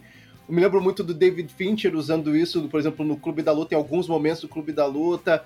Mas para mim, podemos esquecer da trilha do, do Assassinos por Natureza, pelo amor de Deus. O que, que é aquela trilha? Loucurada. É, e o, o, Tarantino teve isso também de um revisionismo musical, né? De usar músicas de outras épocas. Eu acho que depois o Wes Anderson também fez isso muito bem. De... Sim. Então, foi essa apropriação que não era só um, vamos dizer assim, um snapshot da época, mas puxar coisas, de, resgatar elementos de outras épocas e, e inserir na trilha. Isso que eu acho muito bacana, sabe? Eu acho, assim, por exemplo, Tarantino é o que ele faz melhor, assim, fazer uma seleção musical muito foda, porque particularmente os filmes eu não, não assim, não tenho tanto amor, mas as trilhas dele, a seleção musical dele, assim, se ele fizesse playlists no Spotify, eu até seguiria, sabe? ah, Tati, o que, que é isso? Pior, pior que eu vou, vou dar esse gancho. Eu acho que o, o Tarantino, para mim, foi um cineasta que, para mim, no meu gosto, envelheceu mal. Mas é. É, eu gosto muito das, das. eu acho que Com, tem concordo. um carinho. É, eu tenho um carinho, assim. Não posso dizer que amo, é o meu cineasta favorito. Já foi em algum momento e hoje em dia totalmente acho que mudou minha, minha minha percepção mesmo. Acho que envelheceu mal. Para mim, envelheceu. Foi um cineasta que envelheceu mal no meu gosto. Mas não tem como escapar da, da trilha do Kill Bill, por exemplo. Eu lembro que na época eu fiquei muito louca a ponto de anotar todas as músicas que apareciam, assim. Né, de pegar o, os créditos do filme e, anot é, e anotar todos os nomes de todas as bandas, assim. Sim. Mas foi um cineasta que, infelizmente, pra mim, envelheceu mal no meu gosto. Então, quem sabe, em vez de fazer um filme de três horas, ele pode fazer simplesmente uma playlist de três horas. Exato, eu acho que eu Olha aí. seguiria a playlist. Agora, o filme, o filme não me convide. Assim, Faz uma já- festinha, o ba- já bailinho, do, bailinho do Tarantino, assim, faz uma festa no, no É. Cisne Negro. É, mas, Nossa senhora. E outro, outro cineasta que me veio à cabeça agora, que era muito bom nisso, de. Ele, ele fazia um pouco dos dois, ele resgatava músicas antigas e também pegava coisas novas. No final dos anos 90 eu gostava muito dos filmes do Baz Luhrmann. O Romeu e Julieta foi uma trilha que eu comprei na época, em CD, adorava aquela trilha, que misturava disco com coisas atuais, assim. E depois ele fez, obviamente, Mulan Rouge, né, que foi um marco pro, da, da época, assim, em termos de cultura pop, né. Eu acho, eu gosto bastante da da trilha do, do outro, daquele do Ai, como é que é o nome daquele filme que ele fez também, que daí ele tornou ah, dos anos 20? ah, é o mais Grande recente. Gatsby? Isso, eu acho a trilha legal. A qualidade do filme eu não vou nem comentar, mas assim, a trilha que ele fez a galera. Fez numa versão jazz ali, tocando Beyoncé, ah, tem Lana Del Rey, assim, totalmente com a época, assim. Eu nem tô entrando no mérito da qualidade do diretor, assim, se eu for ver os filmes de novo, talvez, né? Mas, mas as trilhas, assim, que ele, que ele fazia na época, assim, na minha, na minha lembrança, assim, tiveram um impacto, sabe, assim, em termos de trilha sonora de filme. Aproveitando o gancho aí de rever coisas, eu falei de Trainspotting, mas teve o outro que, pra mim, e acredito que pessoas também da mesma geração ah, têm ele como referência, que é o Donnie Darko, que tem uma trilha que eu acho incrível. Mas, ah, e era um, um dos filmes, assim, da minha adolescência. Mas, reassistindo ele, acho que eu assisti ele ano passado de novo, ou esse ano, não, não lembro, achei meio brega. Mas a trilha continua intacta. É, é, eu acho. Eu também. Eu achava aquela coisa do, do indie intelectual, né? Eu achava, nossa, que filme bom. Depois eu fui reassistir, eu, ah, porra, meu. Eu então eu vou dar uma declaração polêmica. Dormi vendo Donnie Darko, nunca mais. Eu, eu nunca terminei de ver esse filme. Então eu sou uma pessoa que não viu Donnie Darko, assim. E me- te dizer que tu não perdeu tenho- muita coisa, né? É, É, pode ser que sim, né? Mas eu não sei se. Em, outro, em outros tempos eu ficaria chateado, mas eu acho que é isso mesmo, não perdeu muito. É, eu, eu, eu lembro de ter visto assim, ter ficado, nossa, que incrível essa trilha. Mas o filme em si me passou muito batido, assim. Eu vi uma vez trechos e não terminei. E, e também não, não entrei muito nesse bonde, assim. Mas é um filme que funciona muito mais quando o cara é adolescente e acha que o mundo odeia ele, sabe? Hoje em dia, depois, depois no, quando tu envelhece, tu vê que. Ai, sim, né? Tem aquelas frasezinhas, né? Do fantasia estúpida de humano. É, é que nem é que nem ver acho que Clube da Luta hoje em dia, sabe? Quando eu tinha, quando eu era adolescente e assisti Clube da Luta, eu pensei, puta que pariu, esse é o melhor filme da história do universo, sabe? E mas hoje em dia, é- No fim das contas, todos esses filmes se resolviam, né, com um, um bom, uma boa família presente, né, uma família que te ama, um, Terapia, uma né? conversa, uma terapia, ou talvez Paga um um vale trabalho. terapia pra galera e tal, e, É, e um dá uma trabalho. inchada. e que Clube da Luta, e Clube da Luta foi bem na época que eu que eu tava descobrindo e me apaixonando por Pixies. Daí tu pensa assim, a mente de um guri de, sei lá, quantos eu tinha naquela época? 15? 14? Sei lá. É, daí o filme termina com Pixies. Assim, eu disse, meu Deus, esse é o filme da minha vida, sabe? Assim, Sim. e, o Where is My Mind eu já ouvi em várias, várias, vários filmes. E sempre com, tá relacionado com pessoas com problemas mentais. Mas eu acho que o primeiro filme a usar foi Clube da Luta, velho. Eu não me lembro de ler o filme antes usando o Clube da Luta. Todos os filmes que eu vi usando Where is My Mind foram depois de Clube da Luta. Sinal dos tempos. Eu, eu, sim, sobre Clube da Luta, eu acho a trilha legal, mas, assim, o filme, eu lembro que eu assisti. Uh, porque todo mundo tinha um hype. Eu tinha um preconceito contra o filme antes de assistir ele. E aí eu assisti e eu mantive meu preconceito. Nossa, eu, eu vou, lembro... ser, eu vou ser muito esculachada nesse podcast depois. As pessoas vão odiar e vão pedir minha cabeça, porque eu tô assim, só largando o meu shade em cima dos filmes que, né, muita gente gosta ainda, desculpa. Mas a Tati é que muito se comunicava com a mentalidade. Naquela época era cool ser incel, era cool tu ser revoltadinho, entendeu? Terminava o Matrix ao som de Rage Against the Machine, entendeu? Terminava o Clube da Luta ao som de Pixies, assim, então assim, meu Deus, é muito legal ser, ser virgão. é. oh, e, de, e de coisas mais atuais, uh, eu tenho dois títulos aqui que me marcaram bastante. Um foi o Midnights, né, por motivos óbvios. Eu acho a trilha incrível. E um que eu achei ainda mais incrível foi o filme O Mulheres do Século XX. Que, assim, achei o filme inteiro muito massa, mas. E aí trouxe um, um algo ainda mais espetacular com, com a trilha que de alguma forma eu conversava muito com, com os meus gostos pessoais, então achei uau. Quero saber de vocês assim de filmes atuais. Preciso pensar um pouco, vou passar a, a palavra. Ano passado eu vi aquele filme do, do Blinded by the Light, que tem uma trilha de, de músicas britânicas dos anos 80 e músicas do Bruce Springsteen. Eu acho aquela trilha absolutamente maravilhosa. Eu, eu acho um dos últimos filmes, assim, que ele é meio musical, meio músicas da época, que foi o Sing Street. Eu acho um filme muito massa. Aquele, aquele, aquele diretor faz uns, uns musicais massa, assim. Fez ah, Sing eu gostei Street. muito desses dois filmes. Eu achei. o Apenas Uma Vez, né? Também é muito bom. O Sing Street eu achei bem massa. E aí, Tati? Tem, tem algum Tô... que tu te lembra? Tô pensando aqui, assim. Um... Ah, fiz uma pergunta difícil, eu acabei com o papo. Acabou. Então, então é isso, pessoal. Eu tenho. eu tenho um que, na verdade, não é exatamente é, uma trilha em específico, mas saiu recentemente é, aquele documentário chamado Sisters with Transistors. Não sei se vocês já ouviram falar. Não. É, é um documentário sobre música eletrônica feito por mulheres nos anos. É, a criação da música eletrônica, né? feito por mulheres, e é narrado pela Laurie Anderson.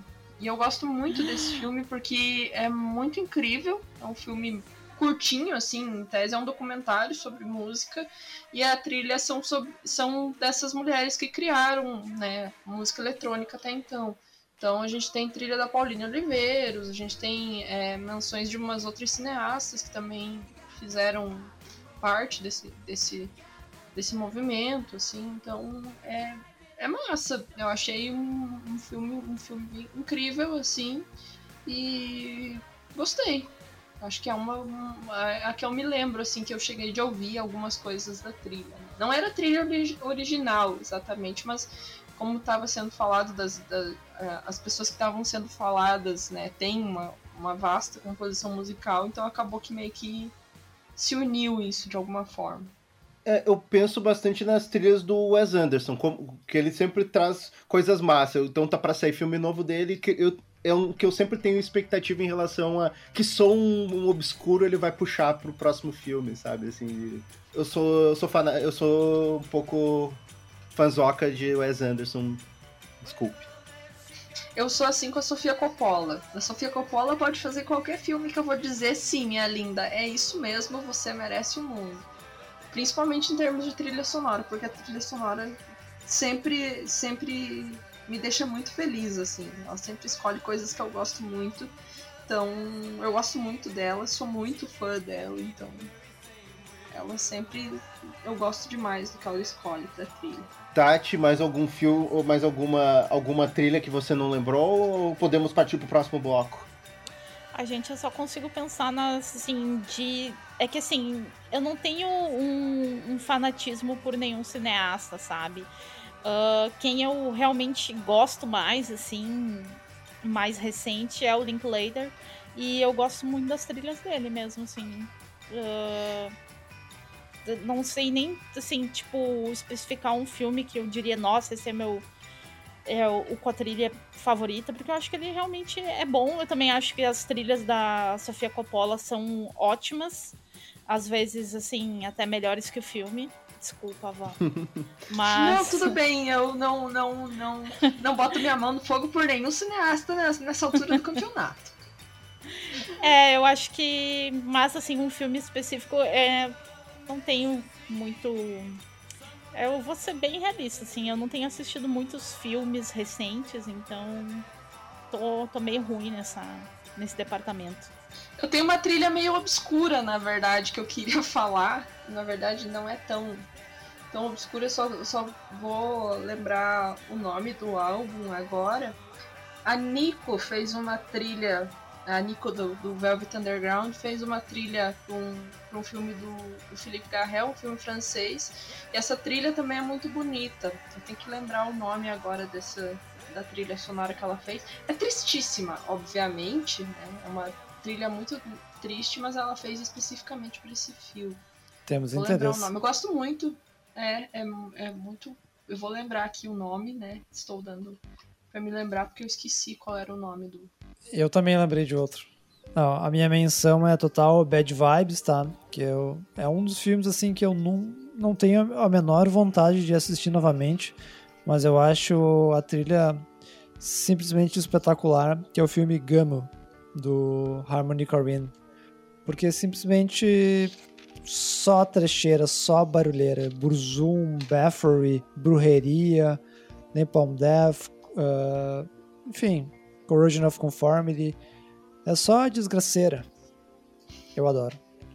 Aquele filme me deixou traumatizado quando eu era criança e eu nem vi o filme. Eu, só, eu, eu, eu pulava a sessão de trailers dos VHS quando era filme da Warner, porque eu não queria ver o trailer de Gomo, porque eram só aquelas imagens estranhas ao som de Like a Prayer da Madonna.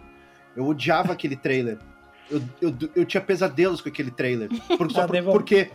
Nem Palm Death não tem, mas eu lembrei tem uma cena incrível desse filme que toca Sleep enquanto eles andam de bicicleta. É maravilhoso. Mas não assistiria. De novo. Achei aqui o nome, gente. O nome do álbum é Desert Shore, da Nico. É, e o nome do filme é O A Cicatriz Interior. É um filme, o primeiro filme do Philippe Garrel, pai do, do Louis Garrel. É, é muito triste, muito triste.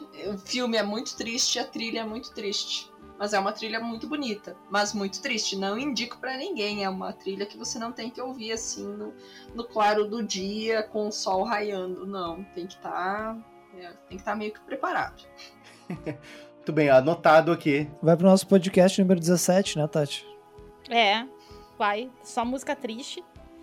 E é o que a gente gosta, né? Eu é tenho é adoração. Vamos ouvir uma música triste? Vamos. Com toda certeza.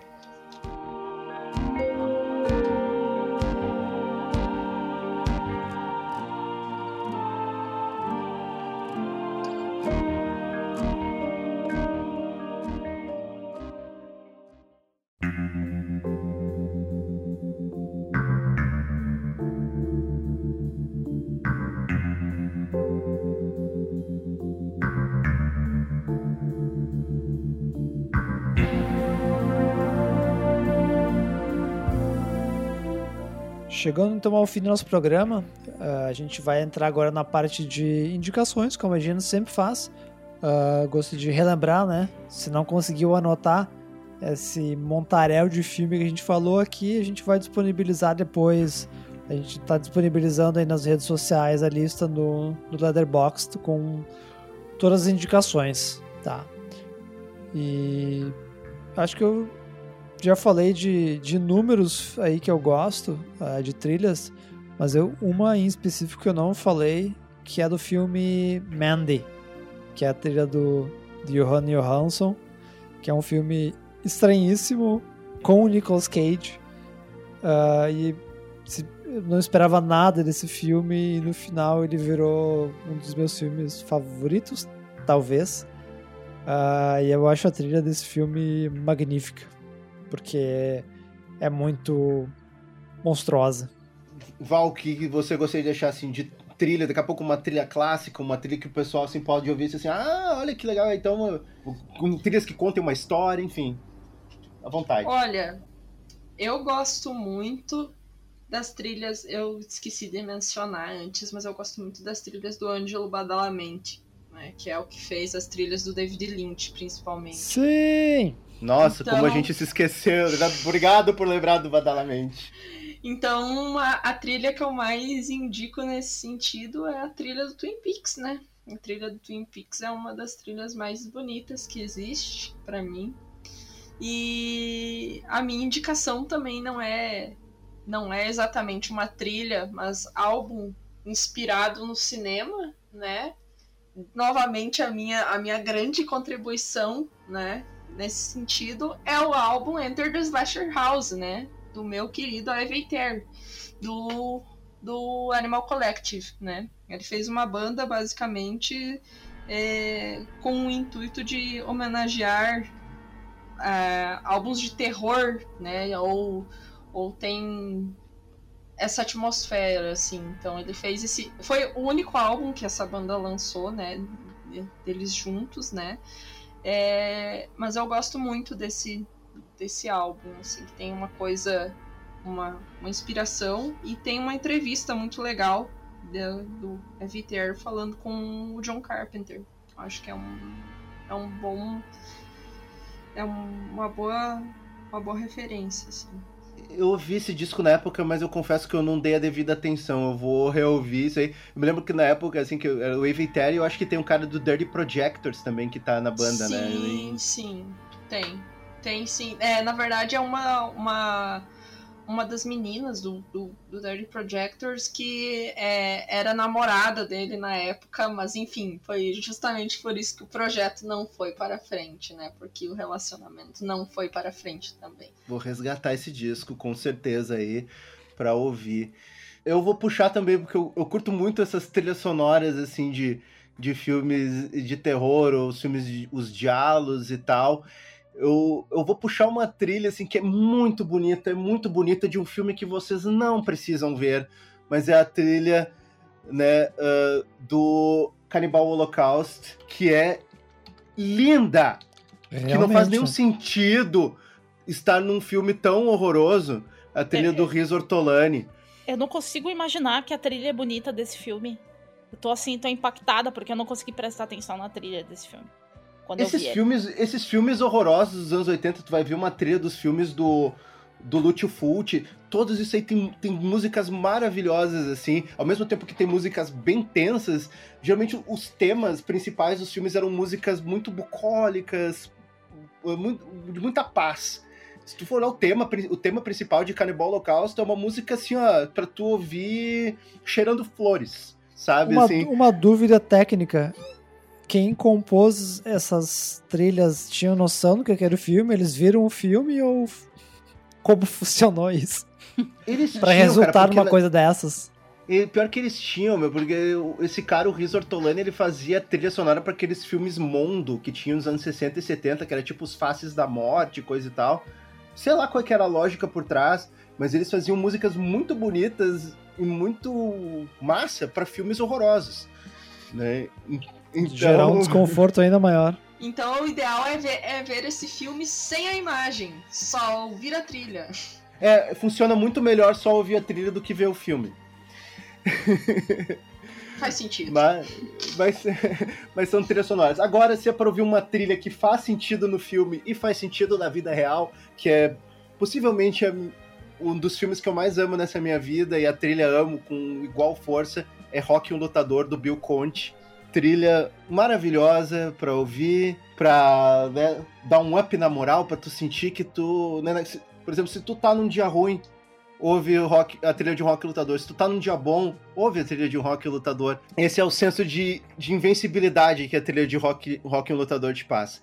Então essa é, uma, é a minha outra indicação. Embora o pessoal, todo mundo já sabe as músicas de e salteado, mas igual, ouçam porque é linda. E aí, Tati? Ah, então. Eu, assim, de trilha sonora original, eu vou indicar. Ai, vai. Assim. Eu vou, eu vou ter que indicar o Air com a trilha do- das Virgens Suicidas, porque é, é uma trilha muito boa. E eu acho que, assim, sempre dá pra revisitar ela e seguir ouvindo loucamente. Uh, tem a trilha também do, do Trent Reznor, do, uh, do desenho da Pixar, o Soul, que é muito legal. Assim, é, é muito boa a trilha do, do, do desenho. E de trilhas uh, não originais, assim, é um compilado de músicas que eu acho que é muito boa, que eu me lembrei agora, assim, um pouquinho, quando a gente, depois que a gente encerrou o último bloco. Uh, é de um filme que é mais subestimado, mas que eu acho que a trilha é muito boa, porque tem Johnny Mitchell, tem. Putz, tem, tem música clássica, tem, tem tanta coisa boa né, nesse álbum, que é do After Hours do Scorsese. Nossa, sim. Esse, inclusive, né, quem viu o Ted Laço, né, Tati, tu te lembrou, né? Aham, uhum, lembrei, lembrei e queria reassistir o filme, aí eu tava procurando e, e, tipo, nossa, tava meio, né, não tem streaming, eu sou uma pessoa velha, eu não quero baixar filme. Assim, de trilhas não originais, eu me lembrei agora, pô, nos anos 80 tinha as trilhas do do John Hughes, né? Que eram muito. que tinham muitas músicas massa, né? Ele Clube dos Cinco, Garota de Rosa Choque. É Pô. verdade. É, eu me lembrei de um que, que eu gosto muito e esqueci de mencionar, que é o Asas do Desejo, né? Tem o Nick Cave cantando. Me lembrei Nossa, desse agora. Que é, que é ah. linda essa trilha e é um dos filmes que eu mais gosto, assim, que eu mais tenho uma memória afetiva boa desse filme a trilha é linda, o filme é lindo. Então, cineasta que, eh, esses cineastas que a gente não acabou esquecendo de comentar, né? O próprio Wim Wenders, o Jim Jarmusch, né? Que também usavam muitos artistas, né? Nas suas trilhas aí, que eram os artistas mais lado B, mas sempre tinha coisa massa, umas trilhas bem massa, né? Sim. É, até o é, filme até de o... vampiros dele é é tipo, tem uma trilha muito boa, que eu esqueci o nome agora. Only Lovers ah. Left Alive. Eu ia falar do, do Jarmusch, os filmes atuais dele, tem umas trilhas muito, muito boas. Eu preciso lembrar de uma trilha pro pessoal ouvir também. A trilha do Underground, do Emir Kusturica. Inacredit inacreditavelmente foda, eu amo aquele filme e a trilha igualmente também é muito, é muito foda. Pra quem até quer ouvir um tipo de música diferente, né? Músicas dos Balkans é muito boa. E, já que a gente está nesse momento de fechamento aí de, de episódio e lembranças, outro cineasta que a gente não falou foi o Edgar Wright. Né? O, Nossa, sim. Que tem um filme inteiro, né? Que foi construído em cima do, de música, né? Que é o Baby Driver. É, a gente também não falou do próprio rock horror, né? A gente estava falando de filmes com música e a gente acabou esquecendo dos próprios musicais. Sim, é verdade. Sim. Obrigado. Não, não. É que, esse, é que esse aí a gente vai ter que te chamar para um outro podcast. Que é, assim, vai ó, ser o, a parte 2. Porque o Lip não gosta de musicais. O tema vai ser esse, sabe? Assim. Por quê? Não, mas Por quê? É, assim, ó. Vamos, vamos, vou, vou tentar dar uma, uma explicação técnica, né? Por que, por que, que as pessoas não gostam de musicais, né? Mas isso é, é o Instituto, né? Instituto Vozes da minha cabeça, assim. É, tem uma um coisa. Dos mais assim... Um dos mais prestigiados do momento, Val. é, sim, sim, sim. É um instituto importantíssimo, né? Bases, bases científicas sólidas nesse instituto. É, um dos principais motivos. Existe uma coisa no cinema que a gente chama de suspensão de descrença. Não sei se vocês já ouviram falar disso. Sim, a suspensão sim. de descrença, basicamente, é quando a gente entra na sala de cinema e a gente esquece tudo que tá lá fora. Então, pra gente parece muito verossímil ver, por exemplo, um filme da Marvel e achar, putz, nossa, o cara tá voando num robôzão gigante, que massa. Então a gente toma aquilo como uma certa verdade, né? E a suspensão de descrença, é, a gente pode ter a, a ideia de que a suspensão de descrença é uma das coisas que mais funciona pro musical. Porque na nossa vida real, a gente não abre a porta e sai cantando, né? E o musical basicamente é isso, você vai abrir a porta e vai sair cantando. Então é uma coisa que não é, a gente não consegue acreditar nesse tipo de coisa. E eu não estou não não estou tomando o lado do Lip nesse, nesse sentido, porque eu sou uma grande fã de musicais mas que é, eu acho muito, muito plausível que as pessoas não gostem justamente porque você não tem um efeito de, de suspensão de descrença. Se você não tem aquilo pro musical, é, simplesmente não vai funcionar.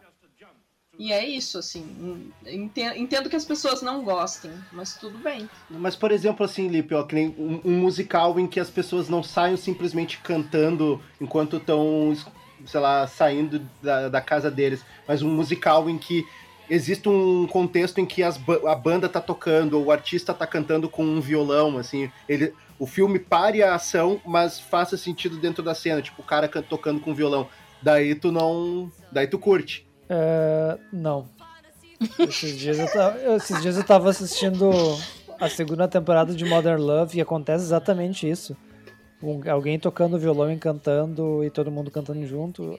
E foi hor- horrível pra mim, até me travei aqui. Mas eu consigo lembrar quando eu era criança, eu assistia filme da Disney e eu morria por dentro, criança, quando chegava a parte da música. Então é algo bem, bem velho. É. Eu esperava no Aladdin quando chegava a música do gênio pra poder cantar junto, velho. Eu queria ter o controle remoto ali pra poder passar essa parte. Eu não queria ver música. Eu ficava um pouco irritada com desenhos também, porque eles eram muito musicais. Em compensação, eu gostava dos filmes musicais, porque eu ficava horas assistindo. Tipo, se me botasse pra assistir a Noviça Rebelde, eu ficava lá horas, horas. E cantando. Gosto muito, é o meu favorito. É o meu Ai, favorito. é o meu favorito também. A gente é muito conectada, amiga. A gente é amiga, muito amiga. É. Amiga. O meu musical favorito é o My Fair Lady, embora hoje em dia esse filme aí não, não né, tava até conversando com a Tati hoje de tarde que esse filme hoje em dia aí seria seriamente discutido, mas enfim, é um ótimo musical.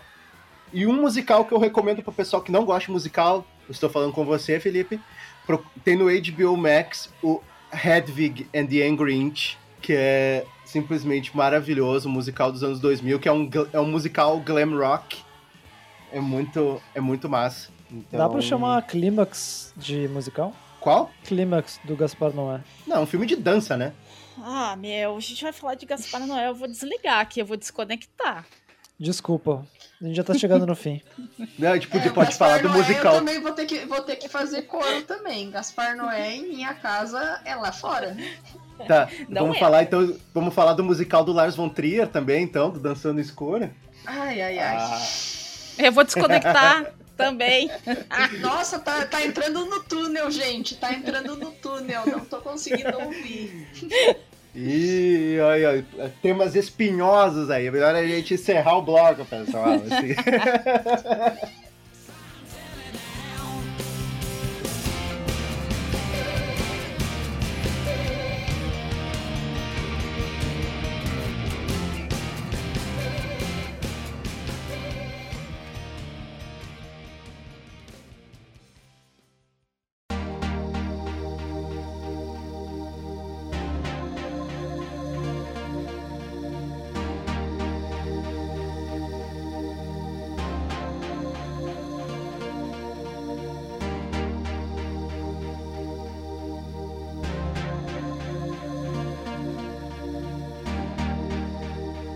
certo, galerinha do, do rock and roll?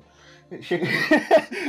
Ele- Encarnando aqui o meu, Rock! Chegamos ao final aqui dessa conversa aqui sensacional sobre, sobre música e mais, né, cinema, mas impossível negar a conexão entre os dois e muito, acredito que a maioria do pessoal que ouve aqui a gente, dos, dos oito a seis pessoas que ouvem o nosso podcast, eh, gostam também de cinema, então foi um papo muito, muito bacana aí. Val, muito obrigado por ter aceito o nosso convite aí, trazer, trazer toda essa, essa bagagem, esse conhecimento aí para né, a gente poder discutir assim essa outra forma em que o som, a música aí nos impacta. Ah, que é isso, gente. Eu que agradeço. Foi um prazer. Eu acho que renovou um pouco minha vontade de ver filmes e de escutar música, né? Ah, que maravilha. Ô, a gente agradecer muito, muito aí. Tua participação foi muito, muito legal. O papo foi, foi ótimo, né? E aprender muitas coisas e trocar essas ideias com quem gosta tanto de filme e música é muito legal. Que bom, gente. Que bom. Eu que agradeço. Servindo bem para servir sempre. Então, gente, ah, muito boa esse, todo esse papo aí pra gente ficar, né, horas falando de filmes e também não nos cancelem por não gostar de algumas coisas, principalmente eu. Uh, mas, sim, quer acompanhar a gente dando dicas de músicas e até ver a nossa lista de filmes que a gente indica? Então segue as nossas redes. Se você é uma pessoa mais velha e gosta de usar o Facebook, tem o nosso Facebook lá, o Jukebox. Mas a gente também tá no Instagram. Segue a gente lá, porque lá é mais, né? Uh, povinho e tal. Todo mundo tá mais atualizado também, né? Tem stories.